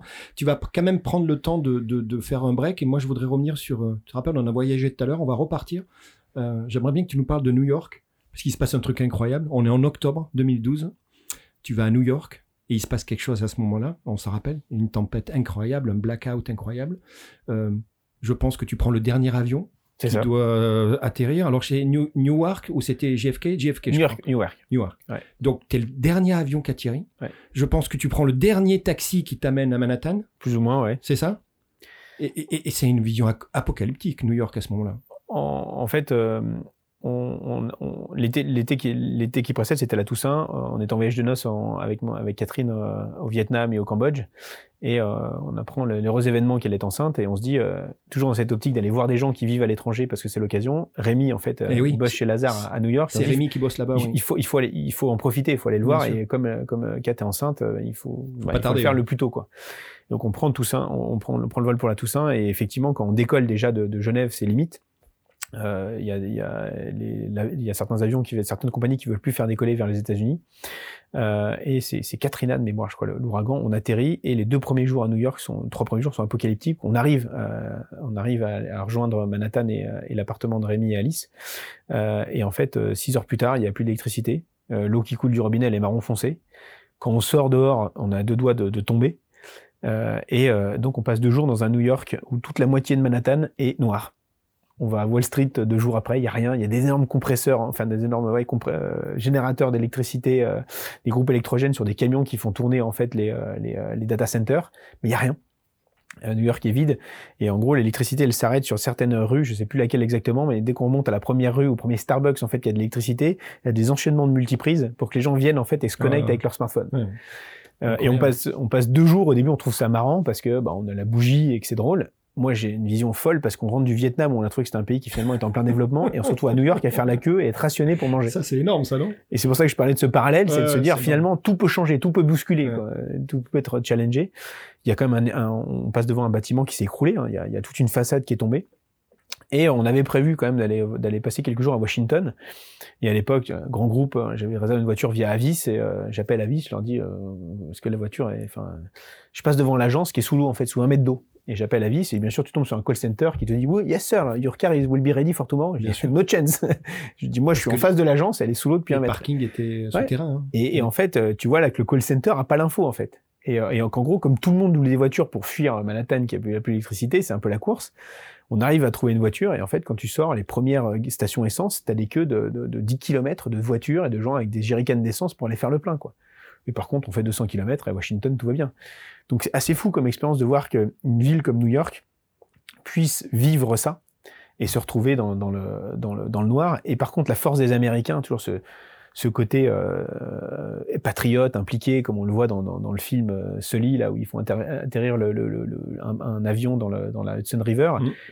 Et ben en fait tout de suite se met en place une forme de, d'entraide. De, les personnes âgées qui vivent à 50 50e étage d'un building qui n'ont pas d'ascenseur, les gens vont leur apporter à manger. Euh, euh, comme je le disais, les Starbucks et autres mettent des multiprises partout et ils vivent bien en fait. Euh, enfin, il, euh, il, y, a, il y, a, une entraide qui fait que ça, ça, se passe et ça renforce, je pense, les New-Yorkais dans ce côté euh, résistance à l'adversité avec tout ce qui a traversé cette ville. Et, et c'est un souvenir assez unique qui se termine par l'élection d'Obama en plus. Parce exact, que, tout à fait, oui, exact, tout à fait. parce que une semaine après, on est à, ouais, on est à Rockefeller Center et on, on vit ça. C'est le deuxième mandat d'Obama, t'as raison. C'est ça. Et c'est donc un voyage où en termes de timing c'était assez fou et un voyage où je commence à parler, à, à discuter avec Rémi de ce projet d'airbag dans un, dans un ou deux speakeasy qui connaissait bien autour de je pense à Rom Coca à l'époque.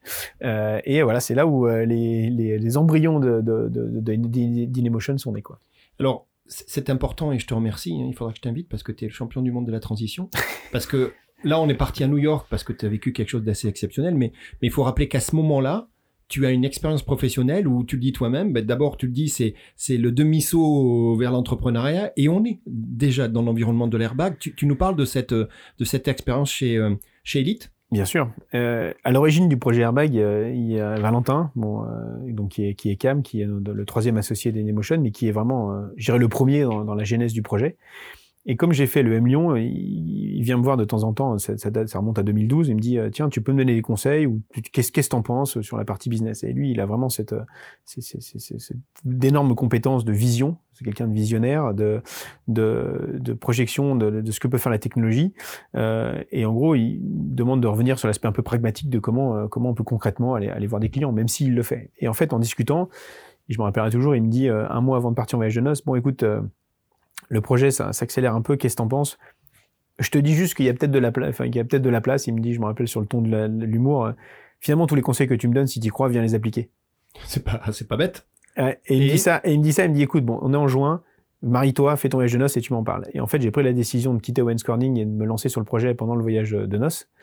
Et c'est qu'en fait, quand je vais rencontrer Rémi, euh, c'est là où le, je lui dis, ouais, je vais quitter euh, Corning et je vais me lancer. Euh, et euh, c'est Valentin, donc le troisième de l'ECAM. Eux étaient d'une promo de décalage, je connaissais un petit peu, mais pas beaucoup. Et c'est là où j'en parle à Rémi, je dis, ouais, je vais me lancer. Et à l'époque, partir du grand groupe, pour moi qui ne connais, qui n'a pas du tout une famille entrepreneur, c'est un peu un grand saut. Et ben le demi-saut vers l'entrepreneuriat, c'est de dire ben, on va peut-être racheter une boîte qui existe. Bien et sûr. en fait, en, en, regardant un petit peu, il existe une PME française qui s'appelle Elite, euh, qui fait des systèmes airbag à câble depuis euh, une dizaine d'années, euh, et dont le fondateur est Gérard Thévenot, à l'époque doit avoir 62 ans. Et, et on est à Dijon. Hein. Exactement. Ouais, c'est ça. Hein, euh, et il, en fait, il a rencontré Valentin parce qu'ils ont une passion commune qui est le, qui est le vol libre. Euh, et puis, euh, par diverses discussions, il se retrouve à travailler sur le sujet. Valentin a un peu son, sa cellule tout seul.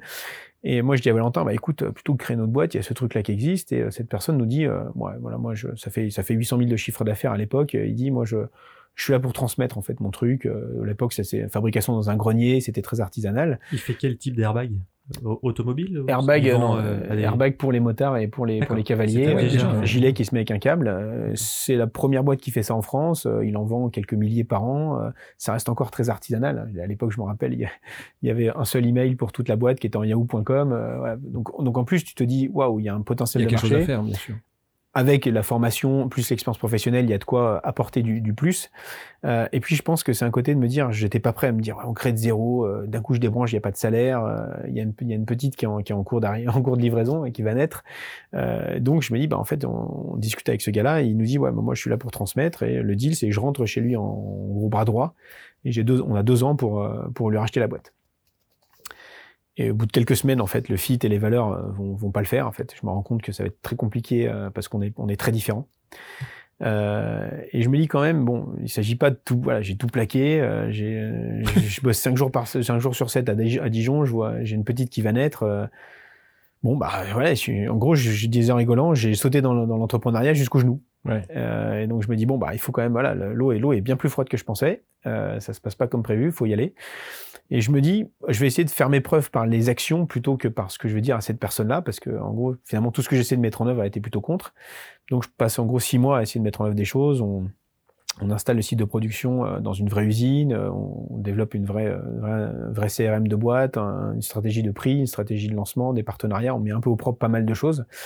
Euh, et donc la boîte se remet à décoller, il y a, il y a une vraie usine, un vrai un truc. Et en fait, mais, je m'aperçois juste que... une question, là, vous aviez abandonné l'idée de racheter, en fait. C'était plus si, dans le... Ah, si, c'était encore en discussion. À, à 100%. Moi, je, je, veux dire, j'ai divisé mon salaire par deux. J'ai qu'une optique, c'est de racheter cette C'était le projet, en fait, de transition vers le rachat. Exactement. L'idée, c'est de racheter cette boîte qui nous sert de base et d'avoir Valentin, qui est mon associé, qui a toute la technologie, le jour où on rachète, qui vient plugger, en fait, pour accélérer, en fait, la boîte, euh, tout sous son savoir-faire. En gros, tu, tu te dis, euh, je, je, rachète une boîte dans l'automobile qui va pas très bien, je sais faire des voitures électriques et oui, je vais utiliser cette base pour mettre de l'électrique dedans et, ouais. me, et, me, relancer. La stratégie, elle est, elle est... Un peu ça l'idée. Et en fait, plus on développe la boîte, plus j'ai l'impression d'être d'être là où il y a le mec qui a la carotte en dessus. Donc plus j'avance, plus le chiffre d'affaires se développe, plus le plus, plus, la carotte du rachat s'éloigne. aussi. Merde. Euh, et donc en fait, je me, je me donne, au bout d'un an, je me dis ok, ça va, ça va pas faire, je vais pas attendre une année de plus. Euh, et puis en plus, les, les, divergences, les divergences de, de vision, de, d'éthique euh, étaient de plus en plus marquées. Et donc je provoque, euh, et non, non, sans, non sans mal, une réunion avec le, le, le, fondateur et le propriétaire. Je lui explique exactement le plan InEmotion en fait. Et voilà, mmh. notre stratégie, voilà comment on veut le faire avec Valentin. On y croit tellement qu'on est prêt à s'endetter pour pour acheter la société. Ça dure trois heures et il finit par dire bon, ben, en fait, j'y crois pas du tout crois pas du tout à l'électronique, je crois pas du tout à votre stratégie, je crois pas du tout à tout ça. Bah oui. Et puis vous aurez, et puis il m'a dit, toi en particulier, t'es pas prêt, t'auras jamais de part de cette boîte. Comme ça. Ouais. Bon. Donc, mais, mais normal quelque part. On a ça, c'est un sacré Jacadi, ça, les gars. Hein. Très émotionnel. c'est un bon Jacadi, ça, qui pique bien. Là. Ouais, mais au moins, il a le mérite d'être franc, et ça, c'est, ça, c'est bien. Il aurait, je pense, il pu l'être un peu plus tôt dans ce cas-là. Euh, il fallait provoquer la discussion, mais ça a le mérite d'être clair. Et, euh, et je me suis dit bon, bah, je vais refermer le cahier, et puis j'ai dit voilà. Et donc c'est là où je me suis dit, bah, comme je suis mouillé jusqu'au genou, j'ai appelé Valentin, je dis bon, bah, on plonge là. ouais, c'est on plonge. Et, et l'anecdote, c'est que pour travailler de manière quand même assez, assez pro sur ce rachat, et honnêtement, quand j'y suis allé, je savais trois quarts du temps, je savais qu'il allait dire non. Je voulais juste qu'on marque le truc et qu'on arrête d'aller au bout de l'exercice, mais j'étais quasi sûr qu'en fait la réponse allait être non. T'avais un ressenti négatif. Et, euh, et, en fait, j'avais demandé à Rémi, en fait, qui était en banque d'affaires à l'époque, de nous aider à structurer la partie financement. Et c'est là où le trinôme commence, à, commence à, je dirais, à, à s'affiner. Et l'enseignement que je retire, euh, c'est que pour tout rachat d'entreprise, la première question qu'il faut poser au cédant, c'est qu'est-ce qu'il a prévu après? Ouais. L'anecdote, c'est qu'Elite existe toujours, que le patron c'est toujours le même, qu'il a déjà eu deux, deux autres offres de rachat où il a fait la même chose avec des profils comme nous, et des deux fois ça n'a pas marché parce que simplement, il y a une passion pour sa société que je peux comprendre. Et est-ce qu'il euh, continue à, ne pas croire euh, en électronique? Ouais, Il s'y est mis à reculons, je crois. Ouais, obligé après. Ouais, bon, et puis depuis, le, marché a changé depuis notre arrivée, donc, euh, mais c'est un, un, entre guillemets un concurrent. Mais je pense que c'est un, un, un, vrai, une vraie complexité en fait pour un entrepreneur de transmettre sa boîte. et j'ai eu depuis dans pas mal de discussions avec, avec différentes, différentes personnes qui ont été dans ces, dans ces processus-là, qui n'ont pas abouti à cause de ça. Parce que l'entrepreneur le, n'avait pas prévu l'après et donc il ne peut pas céder au dernier. S'il n'y a pas d'après, il il lâchera pas. C'est sûr. Et donc, bah, comme tu es un pro des transitions, tu nous amènes encore sur euh, la suite, c'est-à-dire euh, ton projet de, cœur, de ton projet professionnel euh, principal, Emotion. Est-ce que tu peux nous en parler? Et puis bah, l'écosystème, comment l'écosystème ici a pu t'aider ou comment tu as pu t'appuyer dessus et quels ont été les vraiment le départ et après bah, le, développement, la croissance alors InEmotion, c'est donc c'est le projet de Rémi, Valentin et, et, moi. Euh, suite à toute cette historique, donc on, on, a, on, se retrouve en fait en mai tous les trois euh, euh dans, dans, un, dans un petit chalet au bord de, du lac de Serponçon. On passe deux jours avec euh, des bonnes bouteilles euh, de vin, de rhum et une bonne côte de bœuf pour, pour d'échanger un peu de ce qu'on a dans les tripes. Et ça a été un peu la, la genèse du projet. On, on était animé par euh, par la notion de sens en fait que représentait le projet qui a pour but de réduire les blessures. Euh, mais il fallait vérifier qu'on avait la, volonté d'entreprendre de, à trois. C'est pas tout, je dirais, d'accord sur le sens. C'est comme c'est ça a un peu l'élément fondateur de la création de la boîte. On s'installe à la pépinière Galiléo euh, d'Annecy. Et, et, la boîte naît en octobre.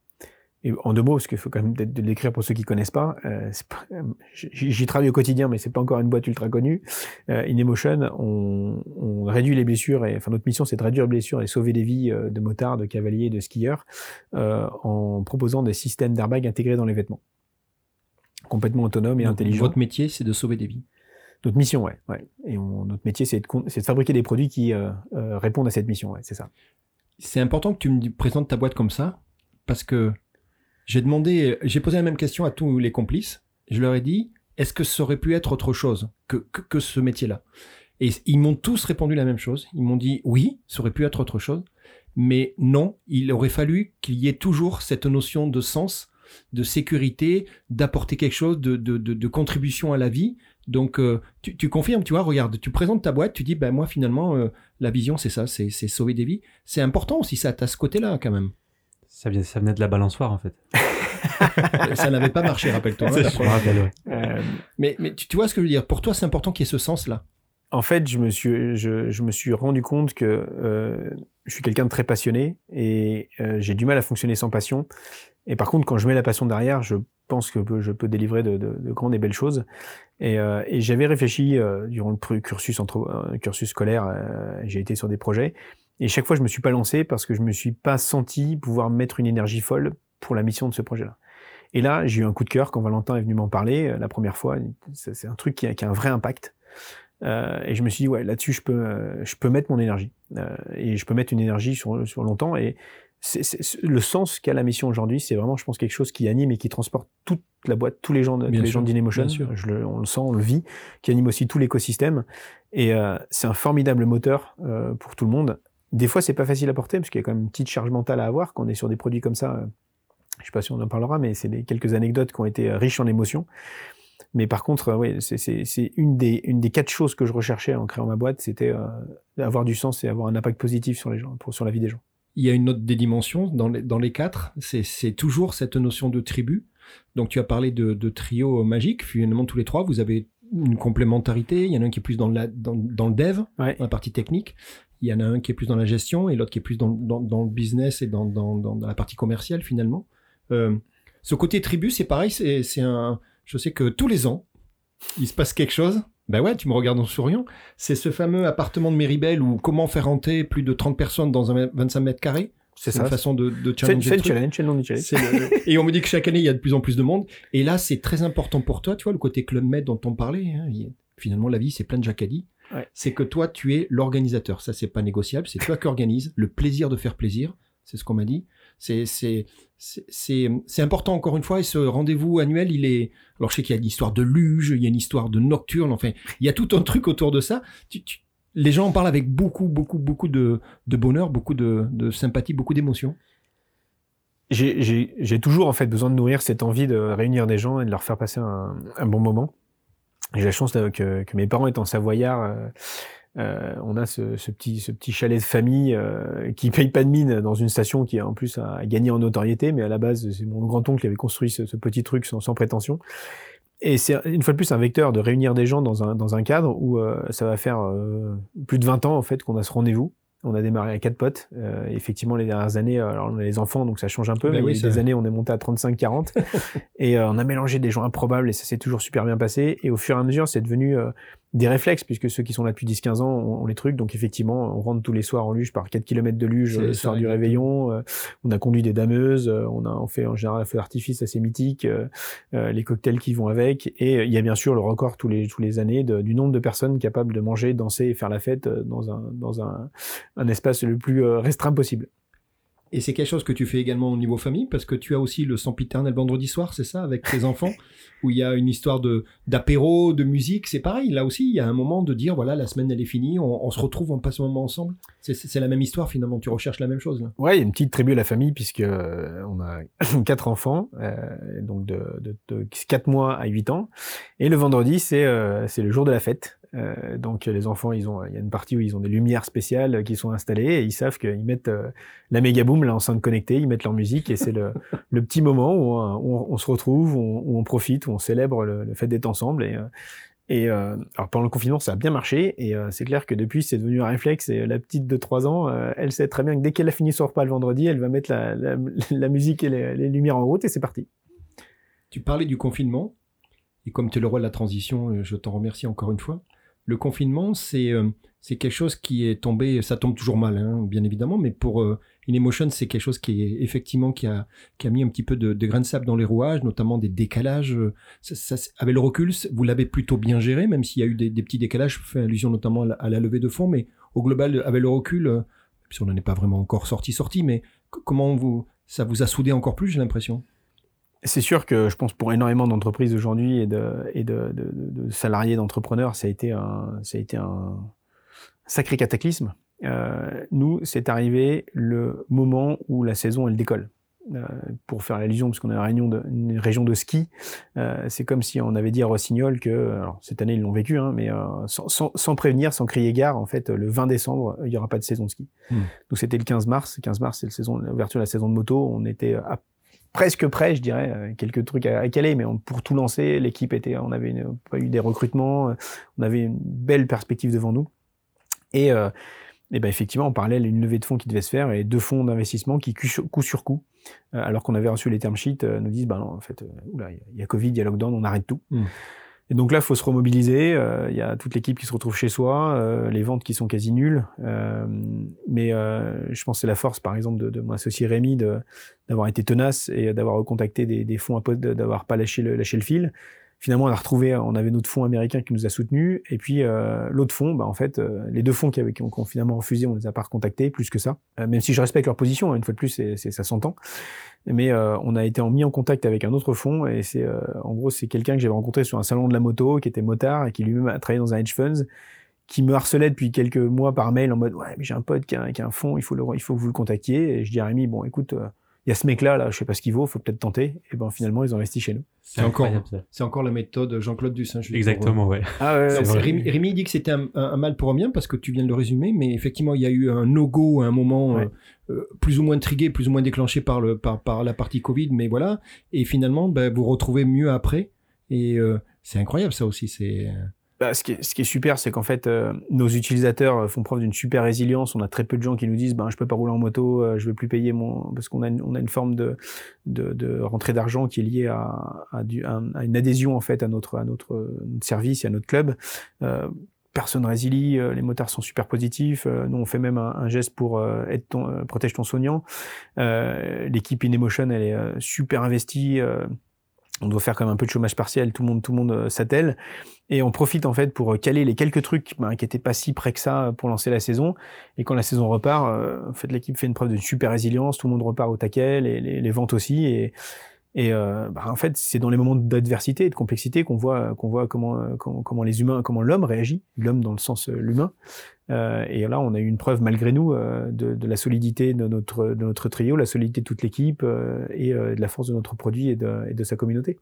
Tu, tu, as dit à juste titre, on parlait de tribu et en fait, ça s'applique aussi aux clients. Tu disais, tes utilisateurs sont partie prenante dans votre aventure et d'ailleurs souvent vous ont permis de développer, mais parfois non. Et j'ai une anecdote qui est sympa, qui est marrante. Alors là, on est dans le monde du ski cross. Vous êtes en train de peaufiner les algorithmes, donc bah, les athlètes, il faut les et ils participent tous presque tous. Il y en a un qui participe pas, et il est russe. Et puis, puis il veut pas jouer le jeu et il te le dit clairement. Tu te rappelles cette histoire? Ah, C'est pas tout à fait ça. Ah, alors vas-y, raconte, raconte, raconte. Euh, notre système est basé sur de l'analyse du mouvement. Et donc, en, temps réel, le capteur va analyser 15 000 valeurs par seconde pour déterminer une chute. Donc, forcément, au départ, bah, il faut agréger un maximum de données pour caler les réglages des capteurs et prendre les décisions au bon moment. Sinon, en fait, quand la personne tombe, on gonfle pas l'airbag, ou des fois, il ne tombe pas et on gonfle. Et nos premiers testeurs, c'est des euh, champions du monde de ski cross. Valentin passe, euh, c'est lui qui avait créé le lien avec les équipes. Il passe même six mois, six mois avec ces équipes-là. Il crée un vrai lien avec eux. Et puis au départ, l'équipe de France est équipée. Puis ensuite, euh, d'autres équipes se mettent à s'équiper. Et on équipe les, les Russes.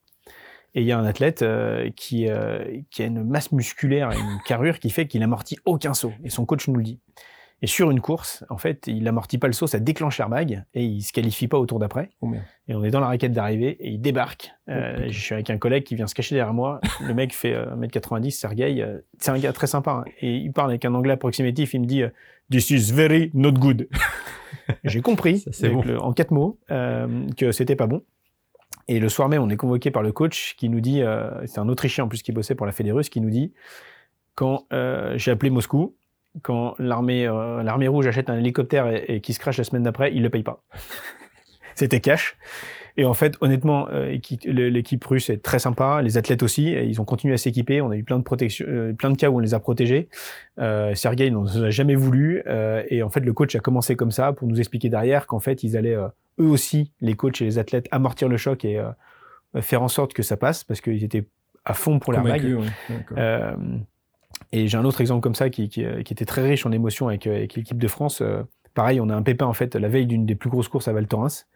Et on descend tous les voir, et ils sont dans leur hôtel, on leur dit bon, euh, on va devoir faire un réglage de l'algo parce qu'ils déconnent. Euh, c'est la veille de la course, et on leur dit d'habitude on fait jamais ça. C'est une bah course de Coupe du Monde. Ces mmh. athlètes-là, mmh. ils sont là pour. Il y a de l'argent en jeu, il y a, y a, y a des postes. on est sur les meilleurs mondiaux. Il y a des gens comme Geoffrey Chapuis qui sont champions olympiques, les, les deux frères Midol du Grand Bornand. Euh, et on leur dit, ben voilà, nous demain on va faire un réglage. Vous allez prendre le départ de la course avec un produit qui a jamais, enfin avec une version qui a jamais été testée, enfin un réglage qui a jamais été testé. On le teste nous en artificiel, mais euh, d'habitude on fait jamais ça la veille d'une course, donc on comprendra que vous le portiez pas. Et je me rappelle, il y en a jeunesse de Voissou qui dit, euh, ouais moi je le mets quand même. Et puis un deuxième et un troisième, en fait tous ils disent je le mets quand même. Donc le lendemain, ils descendent avec un produit qui n'est pas 100% testé parce que vous avez fait une modif de dernière minute d'algo, c'est ça? Parce qu'on a eu un problème la veille, c'est Valentin qui bosse qu'à 2 heures du matin pour résoudre le, truc. Et le lendemain, ça se passe bien. Mais d'avoir en fait des, euh, des clients qui, euh, qui disent euh, Je vous fais confiance, les mecs, et je sais que ce que vous faites, c'est bien. Hmm. J'en ai encore un peu l'émotion, mais c'est. c'était bon. Ouais, c'est une vraie preuve. Et c'est là où en fait, on voit le sens de ce qu'on fait. Et la responsabilité de truc, je peux dire qu'avec Valentin, le, quand on a assisté à la course en bas dans la raquette, euh, en termes d'émotion, t'es pas mal. Là, si t'as un, si as un pacemaker ou t'as un qui calcule le battement cardiaque, on était haut là. Et pas de Sergei en vue, donc on était bon. Sergei est passé, Sergei a fait sa course, ça s'est bien passé. Pef, on arrive à un moment important de, notre discussion parce qu'il faut pas se louper. Et puis là, alors là, du coup, c'est le micro t'appartient, c'est ton coup de gueule. C'est aujourd'hui, il y a certainement des choses qui, te plaisent et puis il y a des choses qui t'irritent ou des choses qui te font réagir. Euh, Est-ce que tu veux bien partager un petit peu ton sujet du moment? Alors, ceux qui me connaissent savent que je suis pas le dernier en termes de coup de gueule. je pourrais citer plein de détails, mais euh, la chance d'avoir, euh, je dirais, d'être à votre micro, c'est quand même de, de, de, de, de, sortir quelque chose de, je dirais, de, de, fort.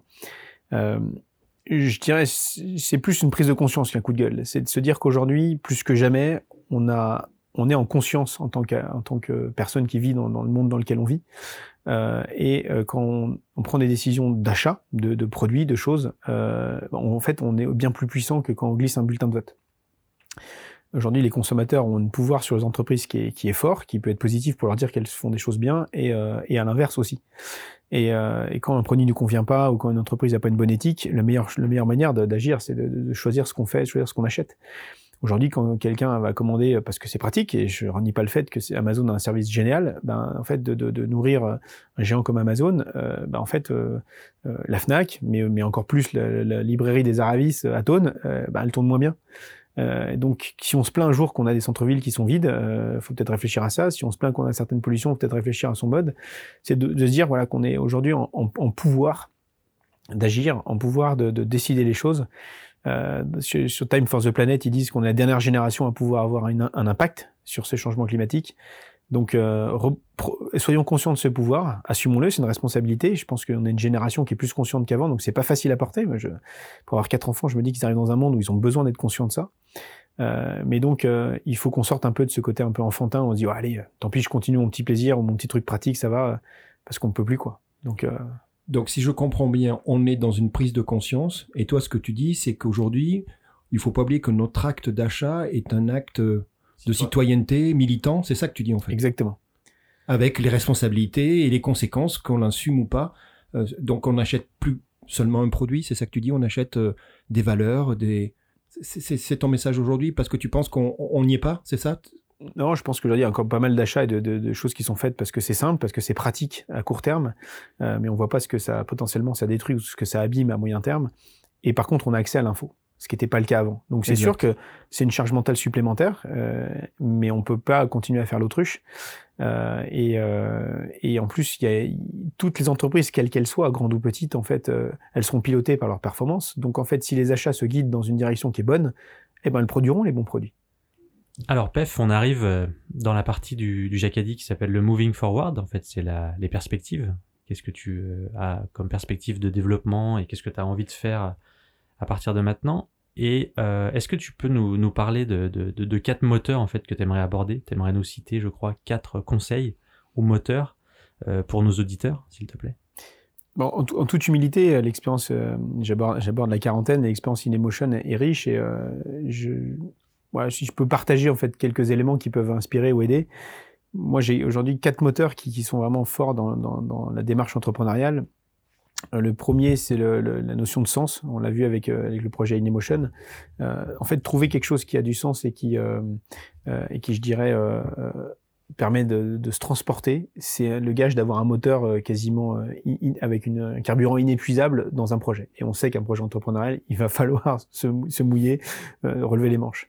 Le deuxième, c'est la notion de liberté. Euh, et je trouve, je trouve ça c'est quelque chose qui est très fort de pouvoir se dire qu'on est euh, qu'on prend des décisions et qu'on a liberté d'en prendre des bonnes comme des mauvaises.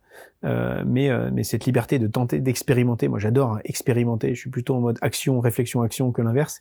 Eh ben c'est ce que ça apporte. Euh, le troisième c'est la notion de challenge. Alors c'est sûr que entre entreprendre dans une grosse boîte, il y, a une, il y, a une, liberté liée au fait qu'il y a énormément de budget. Des fois, entreprendre, oui, on est libre, mais quand on se retrouve à, 3 dans 25 mètres carrés avec euh, aucun budget et personne qui nous attend, on se sent libre, mais avec rien pour, le, pour, pour profiter de cette liberté. Euh, mais par contre, cette notion de challenge, on se dit qu'en fait tout est relevable, tout est possible, il y a des projets entrepreneuriaux ou des, des histoires comme, des gens que vous recevez euh, dans, dans Jacadi qui le prouvent. Euh, c'est génial, et quelqu'un qui cherche un peu cette envie de se confronter, aussi de, de se confronter à soi-même. Je pense que l'entrepreneuriat, c'est aussi un des meilleurs moyens de, de, de cheminer sur la route de, de connaissance de soi. Euh, c'est, je pense, super important. Et puis, la dernière, dernière chose qui m'anime, c'est la notion de, c'est l'aspect sensation. En discutant pas mal en fait avec des athlètes de niveau, on s'aperçoit que ce qui arrive à les motiver à se dépasser, c'est la recherche de sensations qu'il n'aura plus dans le passé. Euh, et moi, quand je, je, retrace avec vous, entre autres, euh, cette historique et cette vie, entre autres chez InEmotion, ben, c'était quand même des sensations super fortes, euh, avec des athlètes de niveau, avec une équipe qui grandit. On est parti à 3, on est 50 aujourd'hui, avec un nouveau bâtiment. Donc voilà, la notion de trouver du sens, pouvoir expérimenter cette liberté, euh, se confronter à des challenges qui permettent de se tester, d'exister, de, de, grandir, euh, et puis euh, retrouver des sensations qui sont qui sont fortes, qui sont qui font qu'on est vivant quoi en fait. Et c'est quelque chose en plus que je crois dans ton engagement, en parallèle de ton activité professionnelle, tu, tu, tu contribues, je sais, à, à, certains mouvements. Je fais allusion au CJD, notamment, et puis également à Initiative Grand Annecy. Donc, encore une fois, avec l'humilité dont tu parles, mais aussi l'expérience que tu es en train de développer, tu essaies de contribuer, de participer à, accompagner de, jeunes entrepreneurs, c'est ça un petit peu? InEmotion a été euh, depuis le début, depuis avant même sa création, euh, super bien aidé par euh, par tout ce qui existe en France pour pour aider la création, la reprise d'entreprise. et je tiens à le souligner parce qu'on a un pays qui est génial pour ça. Euh, Annecy, il euh, Initiative France, le réseau Entreprendre. Euh, on avait bénéficié de, de, locaux dans une super pépinière qu'on a quitté il y a deux semaines. On, on, était presque les tanguis de la pépinière. On y a fait six ans. Il fallait y faire deux ans à la base pour dire à quel point on se sentait bien. Donc, il me paraît tout à fait normal à mon petit niveau de, de, de et Rémi le fait aussi, de redonner un petit peu de, de ça. Donc je suis effectivement euh, membre, je suis référent innovation sur la région, euh, euh, sur le sillon alpin euh, pour l'évaluation de projets technologiques. Ça m'arrive d'être béné bénévole aussi sur quelques projets de, de création. et puis le CJD, c'est je, je, voulais retrouver un, un moyen de m'oxygéner l'esprit, de, de, de, continuer à apprendre, de continuer à, grandir en tant que personne. Et le CJD, c'est le seul mouvement que j'ai trouvé de, de de créateur d'entreprise, de manager, qui a une dimension vraiment humaine dans son, dans son ADN. C'est vraiment le but de mettre de l'humain au centre de l'entreprise. Et donc j'ai adhéré à ce, à ce, mouvement il y a, il y a une année maintenant, et euh, c'est l'occasion de rencontrer plein, plein, plein d'entrepreneurs, plein de managers, et euh, d'apporter euh, euh ce qu'on peut apporter euh, dans, comme le berger espagnol, qu'on y trouve que ce qu'on y apporte. Donc si chacun apporte des choses de qualité, on passe un, excellent moment. Et, et j'imagine que ça marche dans les deux sens. Donc tu te nourris autant que toi tu apportes aux autres, c'est ça l'idée hein Exactement. J'ai eu une phase en étant entrepreneur où euh, après, je dirais quatre années d'investissement intense dans la boîte, j'avais un peu la sensation de, de manquer d'oxygène, de manquer de, de, réflexion, de créativité. Euh, j'ai travaillé avec Véran, qui qui est une personne qui m'a accompagné au niveau perso, et, euh, et j'ai compris qu'il fallait que je réouvre un peu mes chakras, que, que, je, que je, je, me remélange un peu dans, dans, dans, le réseau, et que des fois, si j'étais pas forcément en activité à 100% pour InEmotion à l'instant T, le moment qu'on passe ensemble ce matin par exemple, euh, et, contribue indirectement parce que ça m'ouvre l'esprit, ça, me fait prendre du recul et donc je suis euh, meilleur dans mon quotidien euh, chez InEmotion. Pef, on arrive à un moment important, on est à la fin du, moment passé ensemble et c'est l'occasion pour Cyril et moi-même de te remercier de, partage, comme tu dis, avec beaucoup d'unité, mais beaucoup de sincérité, de passion. Et puis nous, tu sais, ben, on a eu humblement nous aussi cette démarche dans ce projet Jacadi qui nous anime en ce moment et euh, on a souhaité dès le départ y mettre une définition. Et cette définition, c'est, il se trouve que le hasard de la vie a fait que, à la fin, c'était 3P, donc ça fait très marqueteux dans l'approche, mais c'était pas la démarche. Euh, c'est de dire que pour nous, le mouvement qu'on est en train d'avancer dans Jacadi, c'est d'abord, euh, c'est être positif. Et, et, et, être positif, parfois, tu l'as dit, c'est dans la diversité. Tu nous as cité quelques exemples, on, a, on en a tous en tête. Mais voilà, l'idée, c'est une dynamique, il y a un mouvement, il y a, il y a une volonté d'avancer. Le deuxième, c'est pragmatique. Euh, tu sais, on, on, dit ce qu'on fait, on fait ce qu'on dit, mais c'est aussi important d'être de, d'être acteur finalement. Hein, de, on a des projets, mais à un moment, il faut les consommer. Et l'entrepreneuriat est quand même un des terrains incroyables pour, pour, pour, pour aller de l'avant. Et le troisième, c'est c'est persuasif. Et alors là, c'est pas simple, hein, mais tu as montré que tu savais l'être avec tes équipes. C'est souvent pour soi-même. Il faut se persuader soi-même, persuader ses proches, et puis parfois amener, euh, amener des gens autour de nous. Mais ça, c'est notre définition. Et, et, et nous, on, on, c'est open source, c'est-à-dire qu'on la met sur la table, et puis euh, on a l'habitude de demander à nos invités euh, euh, la leur. Et, et c'est le moment où j'aimerais bien connaître un petit peu toi maintenant. Vient de passer un petit moment ensemble. Ça serait quoi, toi, ta définition du, de ton Jacadi à toi? Ce qui est sûr, c'est que je suis tout à fait en phase avec euh, avec les 3 P et euh, je pense qu'ils sont super euh, super pertinents euh, pour pour des, des projets d'entreprise. Euh, ce que tu décris en plus sur ces jacadis qui sont en fait des marqueurs forts dont des fois on n'est même pas conscient quand on les vit à l'instant T et en, ayant fait en ayant passé ce moment avec vous et je vous en remercie ce moment assez intime mais mais assez génial bon, en fait on, on, se rend bien compte de, de moments clés qu'on vit dans, dans notre vie Et euh, je vais reprendre ce qu'on s'était dit tout à l'heure, mais pour moi, le, le- mon- ma définition du jacadisme, c'est la méthode Jean Claudius. Alors, tu nous répètes? Euh, c'est le fait de, de, de, de dire à un moment donné, tu es face à quelque chose qui paraît un peu gros, un peu énorme, mais tu as envie, et donc tu oublies que tu aucune chance, tu fonces, sur un malentendu, ça peut passer. Notre épisode touche à sa fin. Merci euh, Pef pour ta présence et pour euh, ta sincérité. Merci Gérald. Jacadi, Et, suivez-nous euh, et, abonnez-vous vous bien sûr. Et suivez-nous On se retrouve bientôt pour une nouvelle partie. À très bientôt. Merci. En attendant, Merci. soyez positifs, pragmatiques et persuasifs. Jacadi, inventez vos propres règles.